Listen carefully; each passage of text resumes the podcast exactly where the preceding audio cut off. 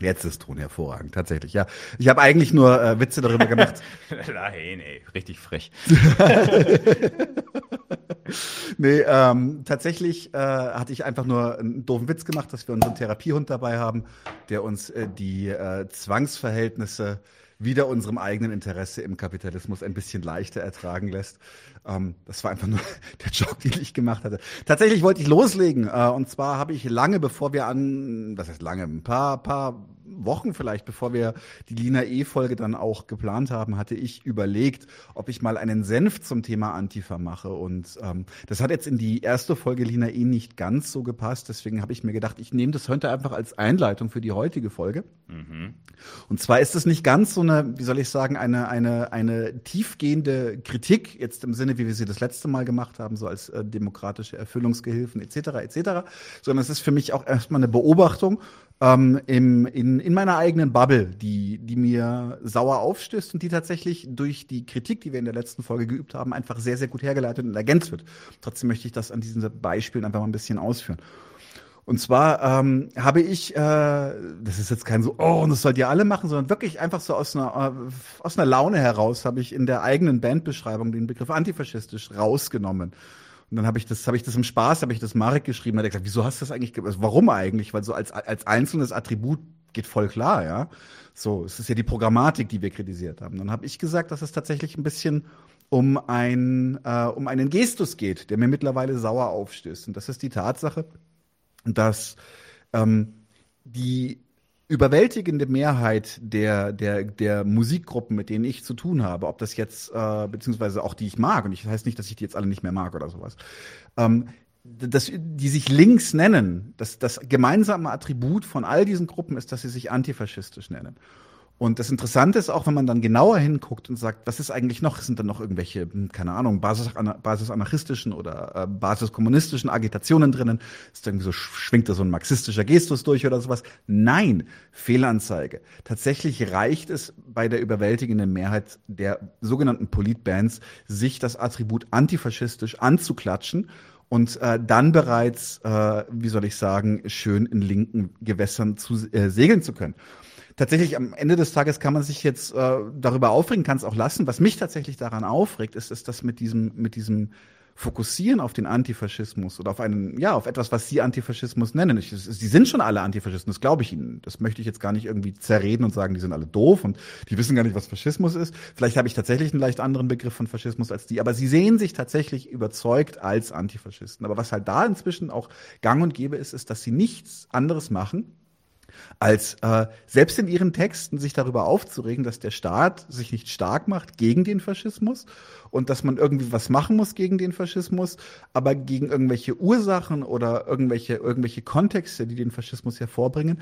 die kommen einfach nicht mehr vor. Es sind Nazis sind halt einfach da und dann muss gegen die geschimpft werden persönlich finde ich das in Ordnung. Eine Band kann von mir aus auch gerne ein gutes Drittel ihrer Songs gegen Nazis machen. Aber was mache ich denn mit den anderen zwei Dritteln? Wenn das alles nur immer gegen Nazis ist, ist dann halt auch die Frage so, habt ihr überhaupt verstanden, wo die herkommen? Habt ihr überhaupt verstanden, was deren Kontext in unserer Gesellschaft ist und warum es zum Beispiel diese Ungleichheiten auch gibt im äh, Sinne der, der, der juristischen Verfolgung? Wobei, da wirst du, glaube ich, nachher noch mal reingrätschen.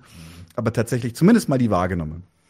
Und das Absurdeste ist dann, dass halt diese Bands dann auch, äh, gerade Bands, die sich antifaschistisch nennen, ähm, sind dann auch äh, mehr die Bands gewesen, die sich mit einer Ukraine-Fahne geschmückt haben, wo ich dann auch sage, so, okay, Nationalfahnen, alles klar. Selbst anarchistische Bands war kein Problem. Das ist ja, der richtige Staat an der Stelle. Das kenne ich von einem anderen Staat auch. Da gibt's dann auch plötzlich Fahnen und alles ist Schnaffte.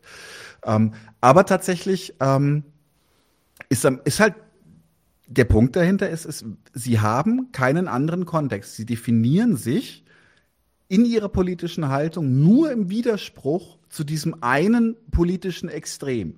Sie haben keine Analyse des bestehenden Systems oder sie propagieren die zumindest nicht und sie haben keinen Kontext, den sie geben. Und das lässt sich halt schnell aufs Glatteis führen, weil am Ende des Tages, wer ist alles gegen Faschismus? Viele. Also ich glaube sogar meine Großeltern, die waren jetzt aber keine Linken.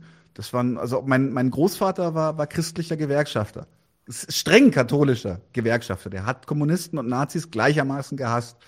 Den würde ich nicht als links bezeichnen, aber als Antifaschist wahrscheinlich schon. Und das, äh, der, der, der nächste Punkt ist halt, es ist diese Ersatzhandlung die es auch möglich macht, dass all diese Bands oder all diese Gruppierungen, ist das wirklich, es geht ja über Bands hinaus, dass all diese Gruppierungen es ähm, in ihrer fehlenden Analyse auch dann darauf hinauslaufen lassen, dass es im Grunde nur noch um ein moralisches Urteil gibt. Faschismus ist ein moralisches Urteil, um jemanden zum Feind erklären zu können. Ich hatte das äh, eine Diskussion vor einiger Zeit mit jemandem, der wollte zwingend, dass ich Putin als Faschisten bezeichne. Ich habe ich kann ihn als vieles bezeichnen. Wenn er an der nächsten Laterne hängt, ist mir auch recht. Das ist mir alles scheißegal. Ich habe keinerlei Sympathien für diese Person. Äh, aber die, ich habe dann mit dieser Person geschrieben gesagt, aber du willst doch nur, dass ich ihn Faschist nenne, damit du eine richtige Seite hast. Das ist es nämlich. Und das ist halt auch genau das, worum es all diesen, all diesen, diesen, diesen Bands, muss ich mal sagen, ähm, es geht um auf der richtigen Seite stehen. Es ist, eine, es ist ein moralischer Gestus. Es ist tatsächlich gar kein ernstzunehmend politischer Gestus, weil, wie gesagt, wenn du dann nachhakst und sagst, naja, was ist eigentlich die Funktion der Faschisten in der ersten Hälfte des 20. Jahrhunderts gewesen? Was haben die eigentlich gemacht? Das wird äh, Meister Schauer dann nachher noch, glaube ich, mal ein bisschen drauf eingehen.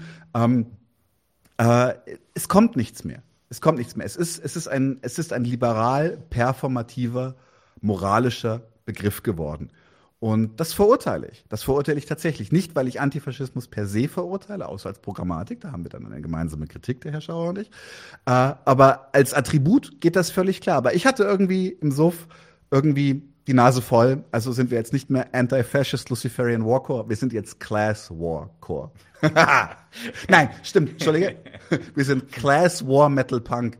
Äh, eine Anspielung auf äh, die hervorragenden Indian Nightmare, die sich selber War Metal Punk nennen. Äh, Tipp hier äh, an alle Leute. Gute Band.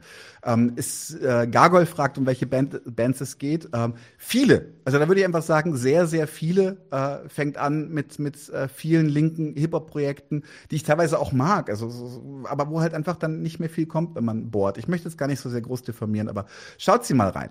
Schaut's, äh, äh, schaut auch einfach mal, achtet mal zum Beispiel einfach drauf, wenn irgendwo Antifaschismus drauf. Ich meine, bei Twitter ist Antifaschismus inzwischen Garant dafür, demokratische Scheiße um die Ohren geblasen zu kriegen. Da muss man gucken, wie viele Leute ähm, in auf Twitter, die sich, die sich ganz, ganz wild äh, pro Staat, pro Demokratie gerieren, wie viele da in ihrer Selbstbeschreibung Antifaschist haben. Und wie gesagt, da geht es nicht darum, dass sie verstanden haben, was Faschismus ist. Es geht auch nicht darum, dass sie ein sauberes Demokratieverständnis haben. Da geht es nur, sie sehen sich auf der richtigen Seite der Geschichte. Und das ist das, was ihnen wichtig ist. Es geht nicht um Politik, es geht um Moral an der Stelle bei ihnen. Und jetzt übergebe ich mit diesem Rant dann an Marek. Der kann da. Hast du Kommentare dazu, irgendwelche ja. Ergänzungen? Ja, gerne. Ja, ja. Ähm, also das, da sieht man, meine ich ja tatsächlich, dass die Nachkriegserziehung hier in Deutschland wirklich Fuß gefasst hat. Ne? Also dass man praktisch diejenigen, die man als politische Feinde ähm, markiert, dass äh, man die praktisch mit dem Begriff des Faschismus eigentlich äh, recht schnell überzieht. Es ist ja mittlerweile so, dass selbst die, die Nazis keine Nazis mehr sein wollen. Also, also, ne, also das hat man ja so bei dieser, dieser ähm, also oder sagen wir mal, die rechten Patrioten wollen jedenfalls auf gar keinen Fall als solche betitelt werden. Das hat man bei diesen Corona-Protesten ja äh, ganz klar gesehen. Ähm, da sind dann Antifaschisten praktisch, haben bemerkt, da mischen sich halt bei den Kritikern der Seuchenschutzmaßnahmen halt Personen drunter, äh, die aus dem rechten und rechtsradikalen Spektrum herkommen, melden das, sagen, das sind doch Nazis und dann sagen die alle, nein, wir sind Menschen. und ähm, ja, gut, klar, die Nazis sind ja auch Menschen, also so also absurd, aber gut, aber die wollen dann immer sich davon schon abgrenzen, weil ihnen offensichtlich selbst der nationale Sozialismus irgendwie peinlich ist, weil er ja offenbar Deutschland an die Wand gefahren hat. So, ne? Das ist ja auch in der Regel äh, das, was, was, sie, was, sie, was sie an dem äh, zu kritisieren haben. Ähm, und deswegen sich distanzieren, jetzt mal abgesehen von so der NPD oder sowas, die das so jetzt äh, wahrscheinlich dann nochmal anders sagen würde, was jetzt die Zeit des Nationalsozialismus betrifft. Aber ja, also dass tatsächlich äh, das bei jedem bekannt ist. Wenn ich jemanden als Faschist markiere, dann ist es praktisch eine Parteilichkeit für die hiesige Herrschaftsordnung auf jeden Fall. Und eben, ja, das, das, das, äh, auch das, die Anleitung oder den, den, praktisch das Kommando an das Gegenüber, willst du denn jetzt hier auf der falschen Seite stehen? Ganz genau, ja. Ne, ähm, Putin nein oder wer, wer auch immer, Osama bin Laden oder irgendwelche Islamisten, ist ja auch, da ist ja auch immer der Faschismusbegriff schnell ge gefasst worden, als äh, 9-11 beispielsweise war. Also ja, man, man nimmt praktisch den politischen Feind, überzieht ihn halt mit dem entsprechenden Begriff und jeder weiß sofort, okay, stimmt, das ist dann halt der politische Feind. Ja. Das ist, geht ja sogar. Geht ich ja bin so, Antifaschist, wenn ich gegen den bin. Genau, das ist ja, geht ja so weit, dass auch ähm, offen rechte Gruppierungen dann einfach den Linken vorwerfen, sie seien die neuen Faschisten. Es gibt ja diese unsägliche ja. Bonmot, was dauernd irgendwelchen Leuten in den Mund gelegt wird, ja. die gesagt hätten, wenn der Faschismus kommt, wird er nicht sagen, ich bin der Faschismus, sondern er wird sagen, ich bin der Antifaschist. Äh, ja, die Rechten machen immer aus SA, machen sie immer SA Antifa, ne? Also das ist dann halt ja, äh, praktisch dann so eigentlich nur genau die gleiche Logik, die sich dahinter verbirgt und äh, äh, um sich praktisch moralisch ins Recht zu setzen. Ja, das, äh, deswegen taugt der Begriff da tatsächlich nicht viel, das stimmt. Mhm. Ja. Genau. Cool. Ähm, dann äh, machen wir mal weiter. Machen wir mal weiter, ja. Ähm, genau. Wir haben Feedback bekommen. Genau. Wir, lass, wollen wir die letzte Folge noch ein bisschen rekapitulieren? Genau. Also lass uns einfach mal die letzte Folge oder wir können es ja nochmal benennen. Also die Zuschauenden äh, haben sie vielleicht gesehen. Man kann sie sich auf jeden Fall nochmal angucken. Das ist ein, ein bisschen nerdiger Jura-Talk am Anfang gewesen, aber am, am Ende ging es dann schon nochmal um die Frage der Gemeinsamkeiten zwischen Faschisten und Demokraten und äh, was der Antifaschismus daraus macht. Ich fasse es gleich nochmal zusammen. Ähm, genau, aber wir haben dann eine Menge Feedback bekommen und das Feedback wollen wir dann praktisch so Punkt für Punkt durchsprechen. Wenn hier jemand von euch sagt, er möchte da auch nochmal was geklärt haben, dann versuchen wir das eher noch vielleicht sogar zwischenzuschieben, weil wer sich jetzt die Mühe gemacht hat, hier einzuschalten, der soll auch belohnt werden und ähm, im Zweifel kommen wir hier nicht mit der Gliederung durch. Es ist relativ viel Feedback gewesen, wobei jetzt, ja, also am Ende dampft sich das schon immer so auf ein paar zentrale Gedanken ähm, ein, aber wir gucken mal, dass wir die jedenfalls alle äh, dann doch zusammenkriegen. Und wie gesagt, je mehr jetzt hier noch interaktive Chat-Nachrichten sind, die da nochmal was äh, nachvollziehen wollen, ähm, dann ziehen wir die, würde ich sagen, im Zweifel vor. Du musst noch mal ein bisschen zugucken. Aber mhm. äh, Daniel wird auf jeden Fall die äh, Kritiken vortragen, wahrscheinlich theatralisch oder nüchtern, je, je nachdem. ähm, aber vielleicht genau, also wir fangen vielleicht mal kurz nochmal von der letzten Folge an.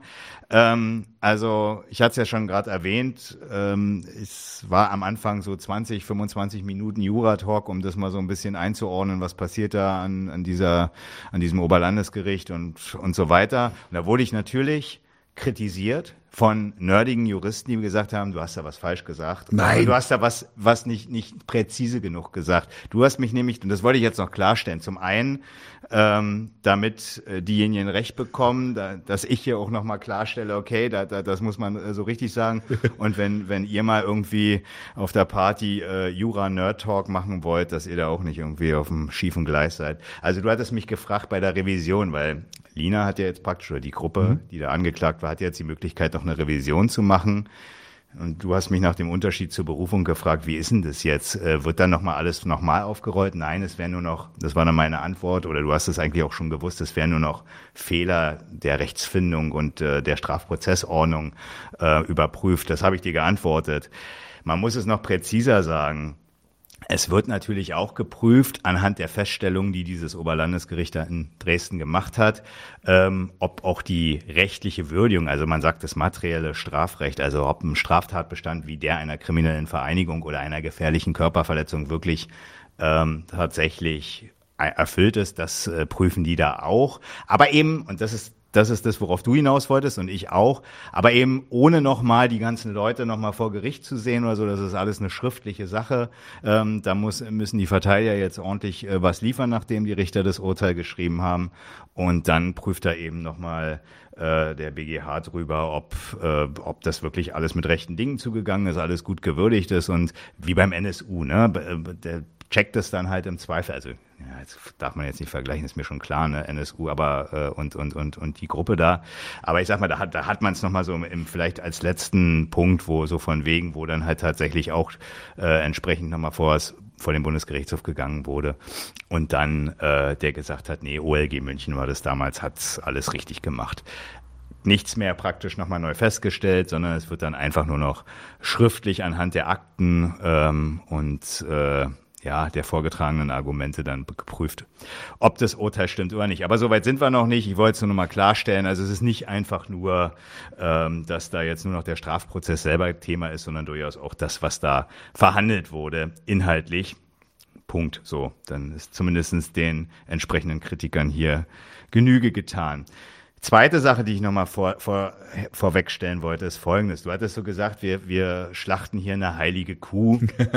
und ähm, äh, das ist dann halt hier der in Linken ja sehr beliebte Antifaschismus. Es geht ja gar nicht darum, dass man sich lustig macht oder beziehungsweise, dass man jetzt heilige Kühe schlachten möchte, so, sondern einfach, es geht darum, dass es der Antifaschismus tatsächlich so ein Höchstwert ist, der im linken Milieu als unwidersprechlich, als Höchstwert eben gilt mhm. äh, und der, mit dem man praktisch auch schon jede Debatte eigentlich abbricht. Ja, also sagt so, okay, das, äh, ne, ich als Antifaschist sage so, wir müssen das, du hast es ja eigentlich gerade schon einleitend gemacht, sage das und das, man muss hier dem Faschismus sich entgegenstellen und so weiter und so fort. Und dass man da einfach mal ein bisschen gegen anstenkert und dich nicht das einfach nur so hinnimmt und sagt so, naja, okay, was ist denn das jetzt eigentlich? Was ist denn eigentlich das, was ist ein Antifaschismus als Programm und so weiter? Taugt es was? Äh, oder stellt man sich eben wirklich nur in den Dienst äh, der demokratischen Herrschaft und macht eine Art alternative, alternativer Verfassungsschutz und alternativer Polizeiarbeit? So, das war ja praktisch so Teil dessen, was beim letzten Mal rausgekommen sein soll. Und das ist, äh, hat nichts damit zu tun, dass man hier Spaß dran hat, heilige Kühe zu, zu schlachten. Es ist einfach auch eine Aufklärung darüber, wo der Faschismus tatsächlich herkommt, weil den Blick, wenn man als Antifaschist darauf losgeht, und das war ja, ich komme gleich nochmal zu in der Zusammenfassung, das war ja da das Thema, den Blick verstellt man dann halt letztendlich, äh, wenn man halt, wie gesagt, alternative Verfassungsschutzarbeit macht. Ein Buchtipp noch. Beim letzten Mal hatten wir hier den, äh, das Gegenstandpunktbuch nochmal ähm, vorstellig gemacht. Konrad Hecker, der Faschismus und seine demokratische Bewältigung, kann man nochmal nicht oft genug betonen, dass ein sehr gutes Buch dazu ist. Ist übrigens auch der Antifaschismus der DDR und so nochmal so ein Thema drin. Also da sind auch nochmal so linke antifaschistische Überlegungen, auch diese Dimitrov-These und so, die es da gibt, das ist da auch alles mit abgehandelt. Soll jetzt hier nicht weiter Thema sein, weil das nicht im Feedback jetzt Gegenstand war, aber das ist ganz gut und von Frey Küsken alles bewältigt, nichts begriffen, Nationalsozialismus im Unterricht oder so heißt das. Das gibt's beim VSA Verlag. Genau, das gibt's momentan vollständig ja. als PDF zum Runterladen, äh, weil es vergriffen ist. Also das ist tatsächlich wirklich, da gibt's keine Ausrede, das nicht zu lesen. Uh, unbedingt, wir können tatsächlich, warum packen wir nicht den Link einfach in die Beschreibung? Genau. Finde ich, find ich gut. Ja. Genau, also das, das vielleicht nochmal. So, was haben wir beim letzten Mal eigentlich festgehalten, bevor wir zu den eigenen, äh, eigentlichen Kritikpunkten kommen, die uns da in YouTube-Kommentaren, Twitter, Instagram, Instagram ja, das war's. Und, und auf der Straße. ja, stimmt. auf der Straße äh, mir mitgeteilt wurde. In, in, einem nicht näher benannten Ladengeschäft, das wir beide kennen und frequentieren. Sozusagen, ja. Genau, also das, äh, das, das äh, werden wir dann noch irgendwie näher sagen, was, was da vorgetragen wurde. Aber die Zitate gibt's übrigens auch auf dem Blog, wer es noch nicht mitbekommen hat. Mhm, genau. Nadim, Nadim hat die hochgeladen. Also auf, wie heißt äh, die? Äh, jetzt fragst du mich Sachen, wie unser Blog heißt. Ich, wir packen es in die Be Be Beschreibung. Was muss Nadim das jetzt nochmal reinstellen? So. Genau, jedenfalls. Nadim schreibt sich gerade Argumente auf, äh, was ich gerade falsch erklärt habe bei meinem Senf. Der hat schon geschrieben, er will mich challengen. Okay. Kommt ja. nachher auf ein Bier rum. Eieiei, okay. Ja, gibt's naja, wieder, jedenfalls. Gibt's wieder, gibt's wieder einen Rüffel. Gibt's einen Rüffel, okay. Naja, jedenfalls ähm, auf der Webseite von 99 zu 1 im Blog gibt's äh, die Zitate, die wir hier vorstellen, auch nochmal. Also, was war im Prinzip die Zusammenfassung der Folge letztes Mal? Wir haben am Ende festhalten wollen, Faschismus, das ist das Programm, eine kapitalistische Nation vor deren eigens von den Faschisten diagnostizierter Krise zu retten und im Namen von Volk eine durchgreifende Führung zu fordern und auch umzusetzen. Das war so der Punkt, wenn, wenn die an der Macht sind, dann räumen sie erstmal die Demokratie tatsächlich ab, weil sie das tatsächlich als eine untaugliche Herrschaftsform für den Erfolg der Nation sehen. Und im Namen des Staates ein Volk für die Herausforderung der Nationenrettung herstellen. Also die Nazis selber haben das Volk ja tatsächlich erstmal nach Staatsfeinden durchgemustert. Das waren für sie die Kommunisten, die Sozialdemokraten, die linken Intellektuellen, die Juden, in denen sich alles praktisch zusammengefasst hat, was antideutsch aus ihrer Sicht war. Und das hat man ja immer noch so ein Stück weit, das hatten wir ja auch bei der NPD.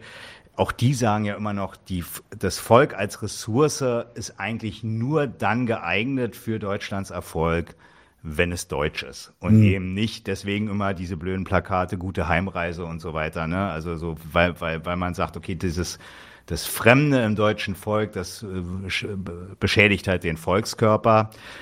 Und man muss ja auch tatsächlich dazu noch mal was sagen auch das kennen die Demokraten ja auch dass der, dass der Deutsche erstmal der ist, also der, der, das, das, was man als deutsches Volk im Staatsangehörigengesetz definiert, dass das das ist, was, was erstmal loyal ist dem Staat gegenüber. Bei Fremden hat man ja erstmal immer den Standpunkt, der steht im Aufenthalts- und im Asylgesetz drin, hat man erstmal den Standpunkt, die sollen hier erstmal nicht sein, die brauchen erstmal eine Lizenz, ein Visum. Vorher gehören die hier eigentlich erstmal nicht her. So. Also das ist eben auch wieder schon so eine kleine Gemeinsamkeit, nur in der Radikalität, wie das die Nazis machen, sortieren sie, also die Demokraten, das Volk nicht. Deswegen gibt's halt schon gerne Computerinner, die haben halt verstanden, dass man äh, eben auch mit fremden Völkern durchaus äh, auf dem Weltmarkt eine erfolgreiche Nation hinstellen kann. Gut. Jedenfalls sind es konkurrierende Staatsprogramme um die Führung der Nation. Und da will ich nochmal vielleicht hinweisen darauf, dass zum Beispiel in einer Maischberger Sendung letzte Woche, vorletzte Woche, hat man ein schönes Streitgespräch zwischen so einem FDP-Generalsekretär Fuzzi, dessen Namen ich gerade jetzt nicht habe, und Tino Kropalla von der AfD. Ja, hat man mal so ein schönes Beispiel, wie die praktisch drum konkurrieren. Erstmal haben sie sich wechselseitig vorgeworfen, dass sie nicht gut für Deutschland sind. Klar, so. Und äh, ja, also das passt, passt natürlich äh, äh, dann aber auch zu dem, was wir hier eben gesagt haben, konkurrierende Staatsprogramme um die Führung der Nation.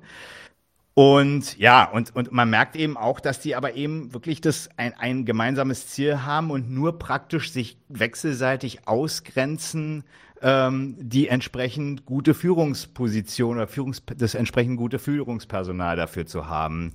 Deswegen gibt's auch diese, kann man an der Stelle noch sagen, deswegen gibt's auch diese Brandmauerdebatte immer. Mhm. Die Brandmauerdebatte heißt, die unterstellt ja gerade, dass es durchaus, also die Brandmauerdebatte wird ja immer der CDU gesagt, dass die möglicherweise auf kommunaler Ebene und so weiter jetzt nicht mit den, mit der AfD zusammenarbeiten darf. Gestern übrigens bei Lanz war das, da wurde schon Was die. du alles guckst, Alter. Wie hältst du das im Hirn aus? Ich hab die Nacht wenig gepennt.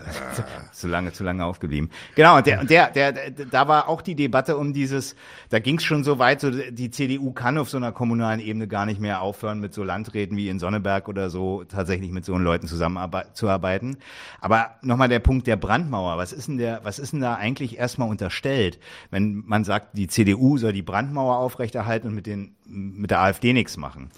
Denn es unterstellt, dass dies eigentlich könnte. Dass es eigentlich gemeinsame äh, ähm, Gemeinsamkeiten in politischen Fragen genau, geben kann. Sie sollten über ihre Gemeinsamkeiten hinwegsehen, weil es einfach moralisch nicht in Ordnung ist. Ja, na, was heißt moralisch? Weil die eben nach wie vor als für Deutschland untaugliches äh, Personalmaterial gelten aus demokratischer Sicht und man sie jetzt äh, da immer noch äh, versucht auszugrenzen. So und das ist mit dem Begriff der Brandmauer halt äh, gefällt. Aber man merkt eben auch eine Brand, also eine Brandmauer nochmal die Gegenprobe. Wir hatten es auch letztens beim Vergleich mit der RAF und dem NSU, als wir das mal so ein bisschen äh, gegeneinander mhm. gehalten hatten.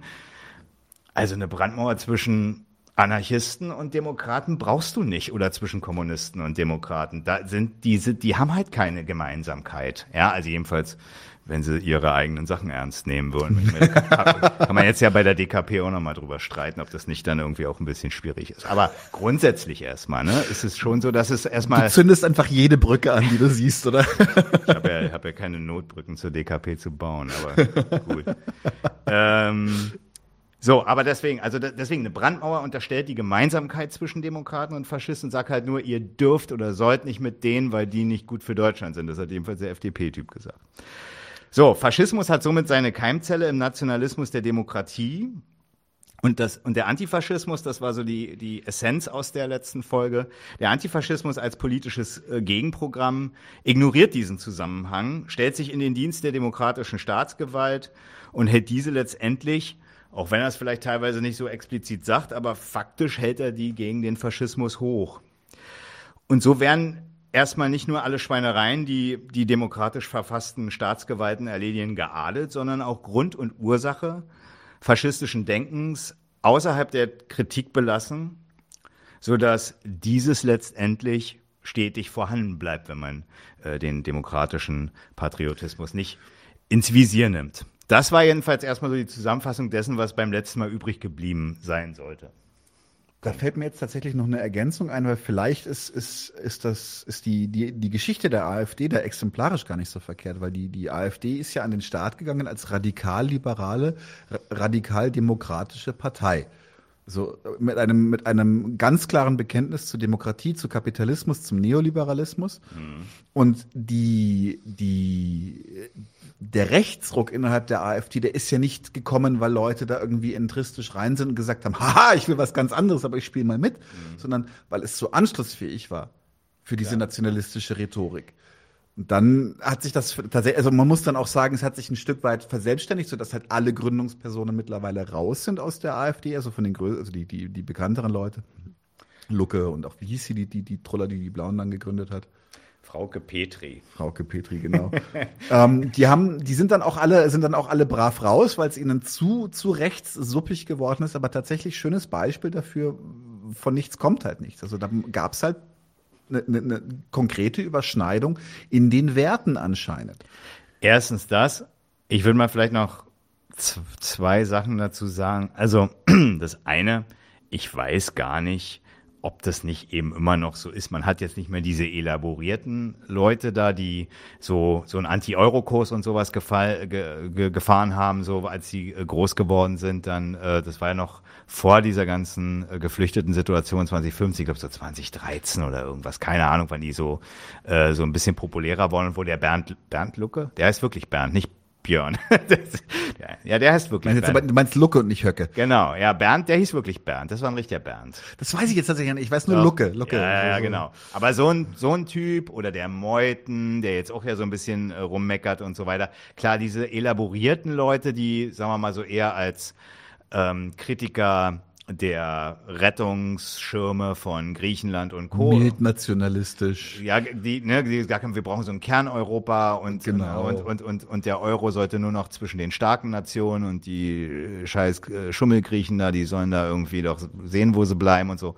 Diese Gedanken, klar, die sind jetzt erstens nicht mehr so Thema, weil das Thema äh, Euro-Rettung äh, gerade nicht das entscheidende Thema ist. Aber Staatshaushalt ist natürlich irgendwie immer ein Thema. Aber ich weiß gar nicht, ob die, ob die wirklich diese liberalen Leute, rechtsliberalen Leute, ob die wirklich alle da rausgegangen sind oder ob da nicht das jetzt einfach nur eher so eine ja eine Situation ist, dass so so dieser Flügeltyp hier, dieser Höcke und und, und seine seine Kameraden da, dass ob die da wirklich äh, jetzt so gänzlich allein sind. Der Meuthen behauptet das, aber ich meine die AfD so nee, Programma programmatisch ist das meine ich immer noch beides. Ne? Also ja. also das ist ja, ich würde sagen, das ist halt noch nicht entschieden. Die Weide ist jetzt keine ausgewiesene Rechtsradikale, würde ich sagen, von der Programmatik nee, her. Nee, die nee. steht zwar zu dem, zu, zu, zu ihrem Klientel da ab und hat da und agitiert die ja auch rassistisch, die Leute, aber prinzipiell meine ich, ist das, glaube ich, noch eine offene Frage in der Partei. Ich glaube tatsächlich, wenn die eine gewisse Schwelle überschreiten würden, würden sie auch Teil ihrer Finanzierung einfach ver verlieren.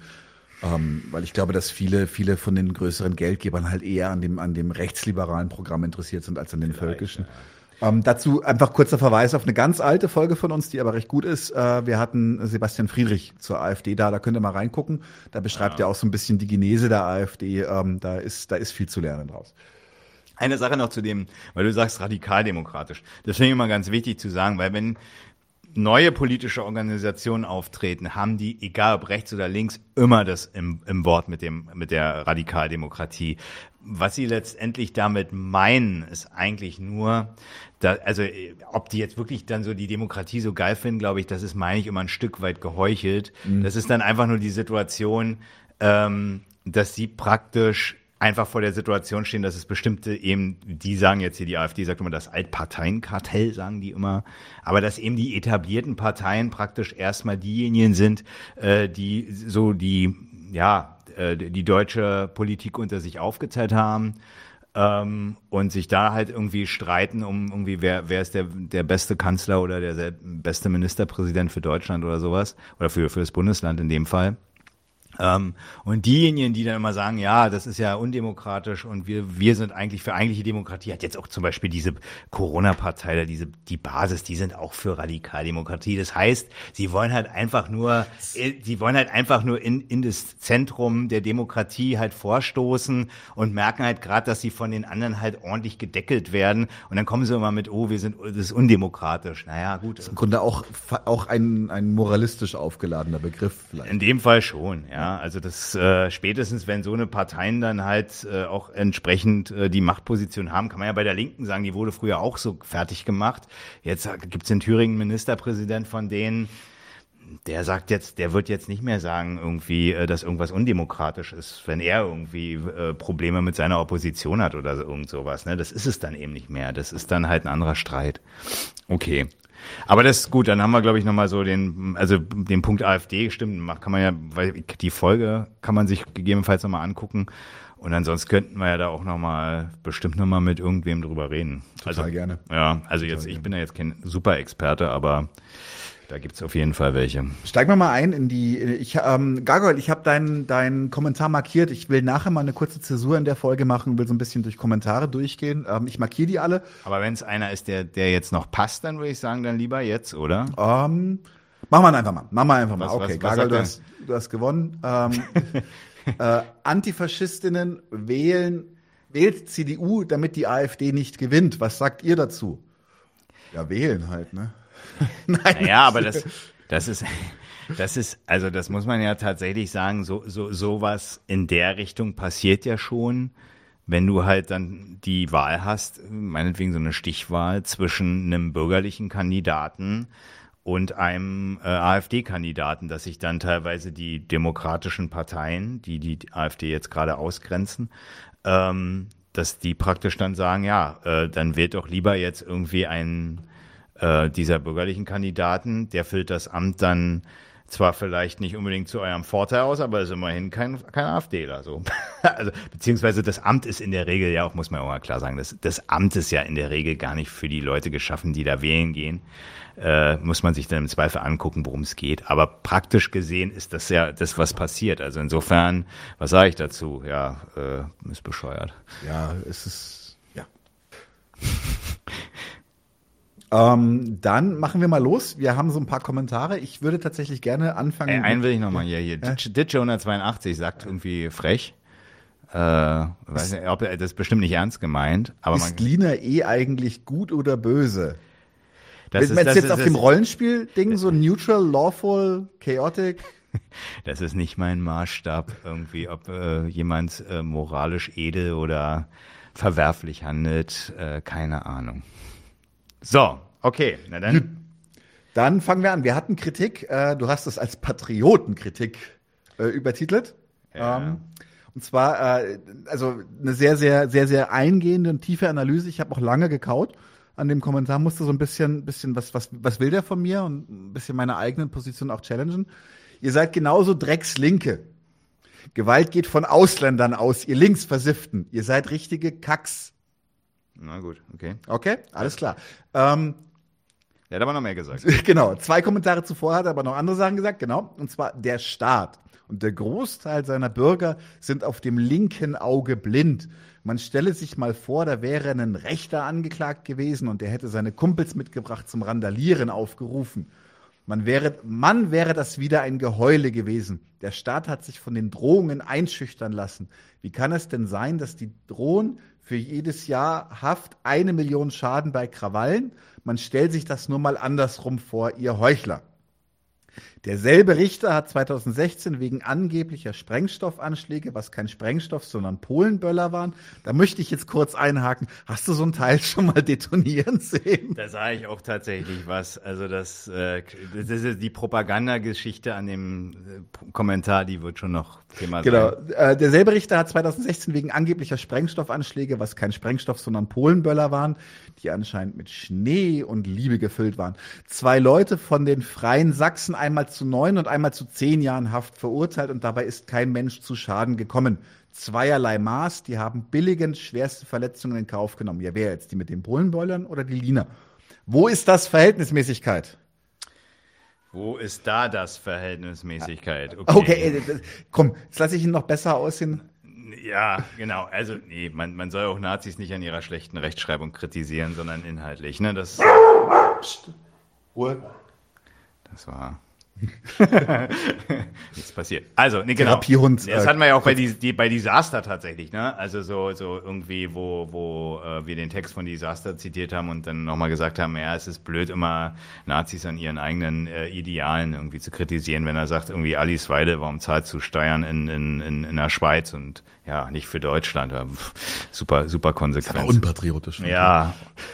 Na gut, okay, nee, also das ist, äh, sollte man auch sein lassen. Also ähm, der Kollege hier sollte sich auf jeden Fall mal entscheiden, ähm, ob er hier eigentlich nur beschimpfen oder argumentieren will. Aber er hat sich ja offensichtlich also dann entschieden und äh, hat ein bisschen was gesagt.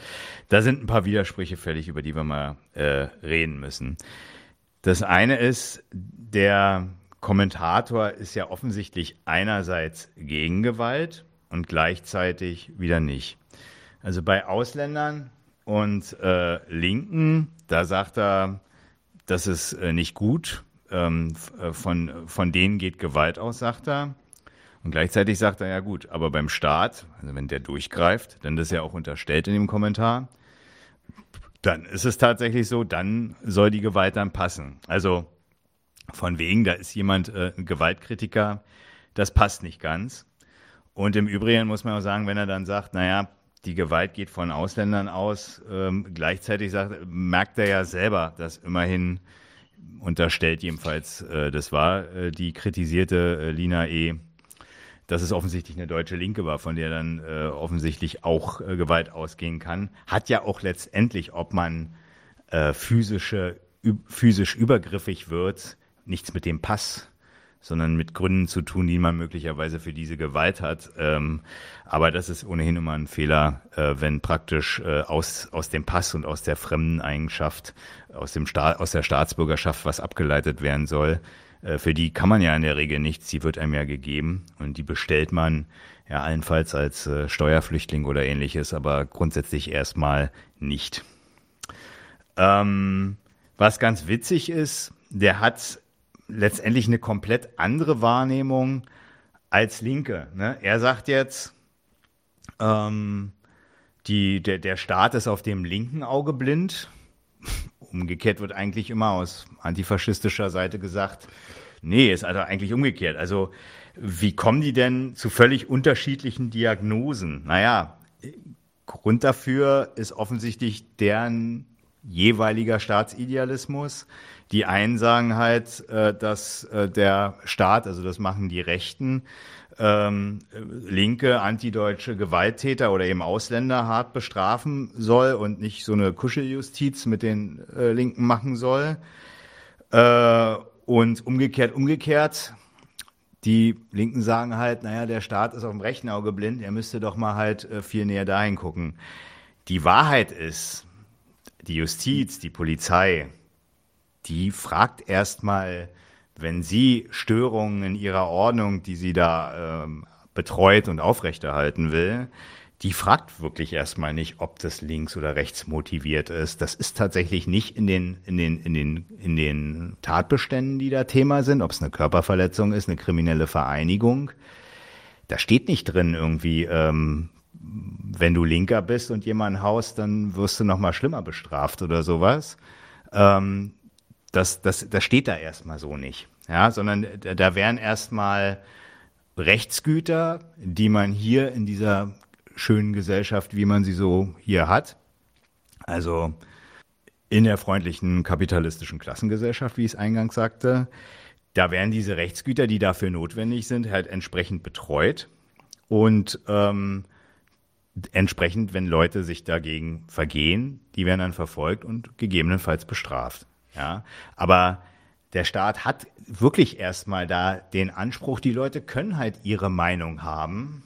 Das äh, fördert er sogar, dass die Staatsbürger sind, die sich bestenfalls, das wünscht er sich und das passiert ja auch, konstruktiv zu ihrer Staatsgewalt ähm, verhalten können aber auch abweichende Meinungen haben, solange es halt eben ihre Meinung bleibt. So, das, das ist die Meinungsfreiheit. Das, genau, so und deswegen ist ja auch zum Beispiel, also du kannst, also wenn du, wenn du, wenn du im stillen Kämmerlein irgendwie meinst, Volksverhetzung betreiben zu müssen, also Dinge, die eigentlich als Volksverhetzung gelten, aber werden dann eben nicht bestraft, weil es eben nicht in die Öffentlichkeit gelangt, äh, dann kannst du das tun und dann kannst du dann halt auch meinetwegen Kommunist oder Anarchist sein.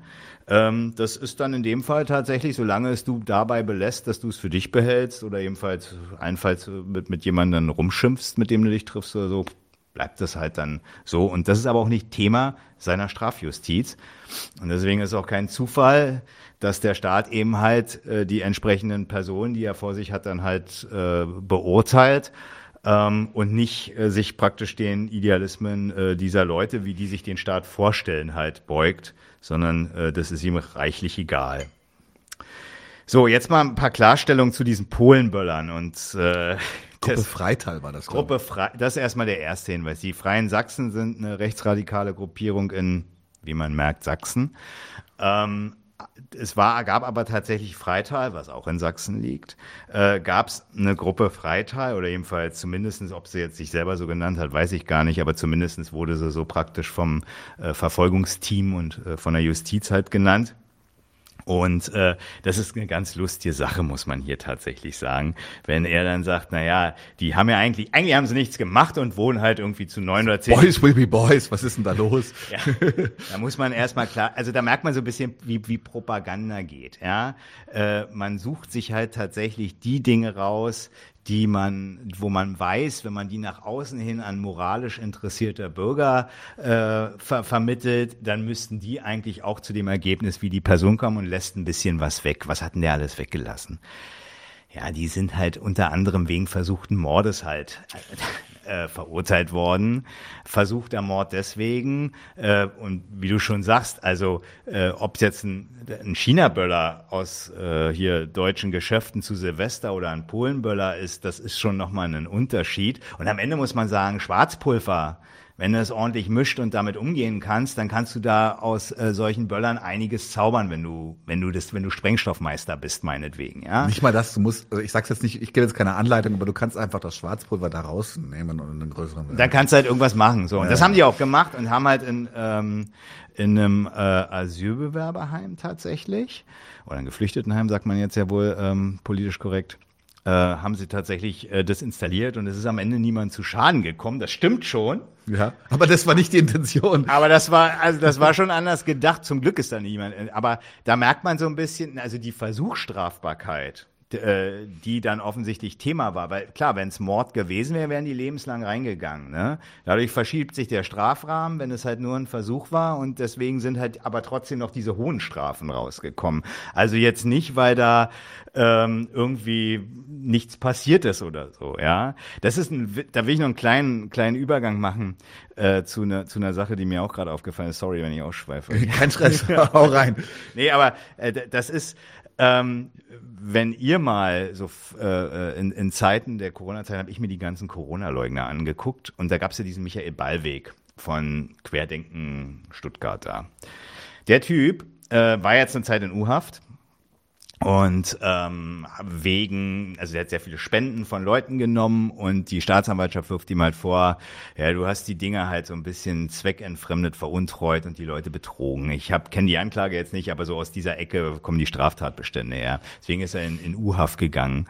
So, dann haben ihn seine Anwälte jetzt äh, rausgeholt, weil die Anklage ein bisschen eingedampft wurde. Ist jetzt nicht so, dass da nichts mehr vorliegen würde, aber zumindest reicht es nicht mehr für eine U-Haft. Und jetzt geht er immer tingeln durch die äh, Podcasts und erzählt halt so, erzählt er halt, und das ist so ein bisschen ähnlich wie hier. Also, er ist jetzt, äh, ihm wird nur noch ein Gedankenverbrechen vorgeworfen. die Anspielung auf 1984 von Yay. George Orwell ist äh, nicht zu übersehen. Ne? Also in, in dem Buch äh, wird halt praktisch ja versucht, so ein bisschen wie Minority Report. Ne? Du hast halt so irgendwie äh, Leute, wenn sie ihren Gedanken gegen den Staat haben, sollen die frühzeitig halt bestraft werden oder verfolgt werden oder was.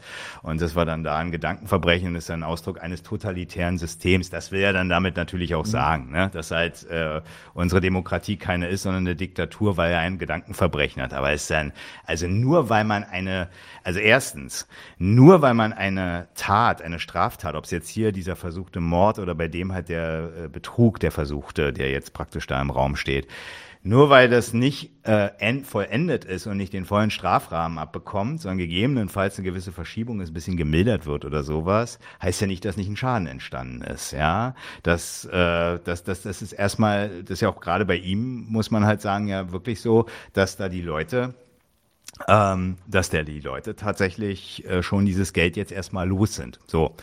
Hier in dem Fall war es offensichtlich so, dass die Leute da nicht zu Schaden gekommen sind in, bei dem versuchten Mord. Aber wie du schon selber richtig sagst, es war ja intendiert, ja.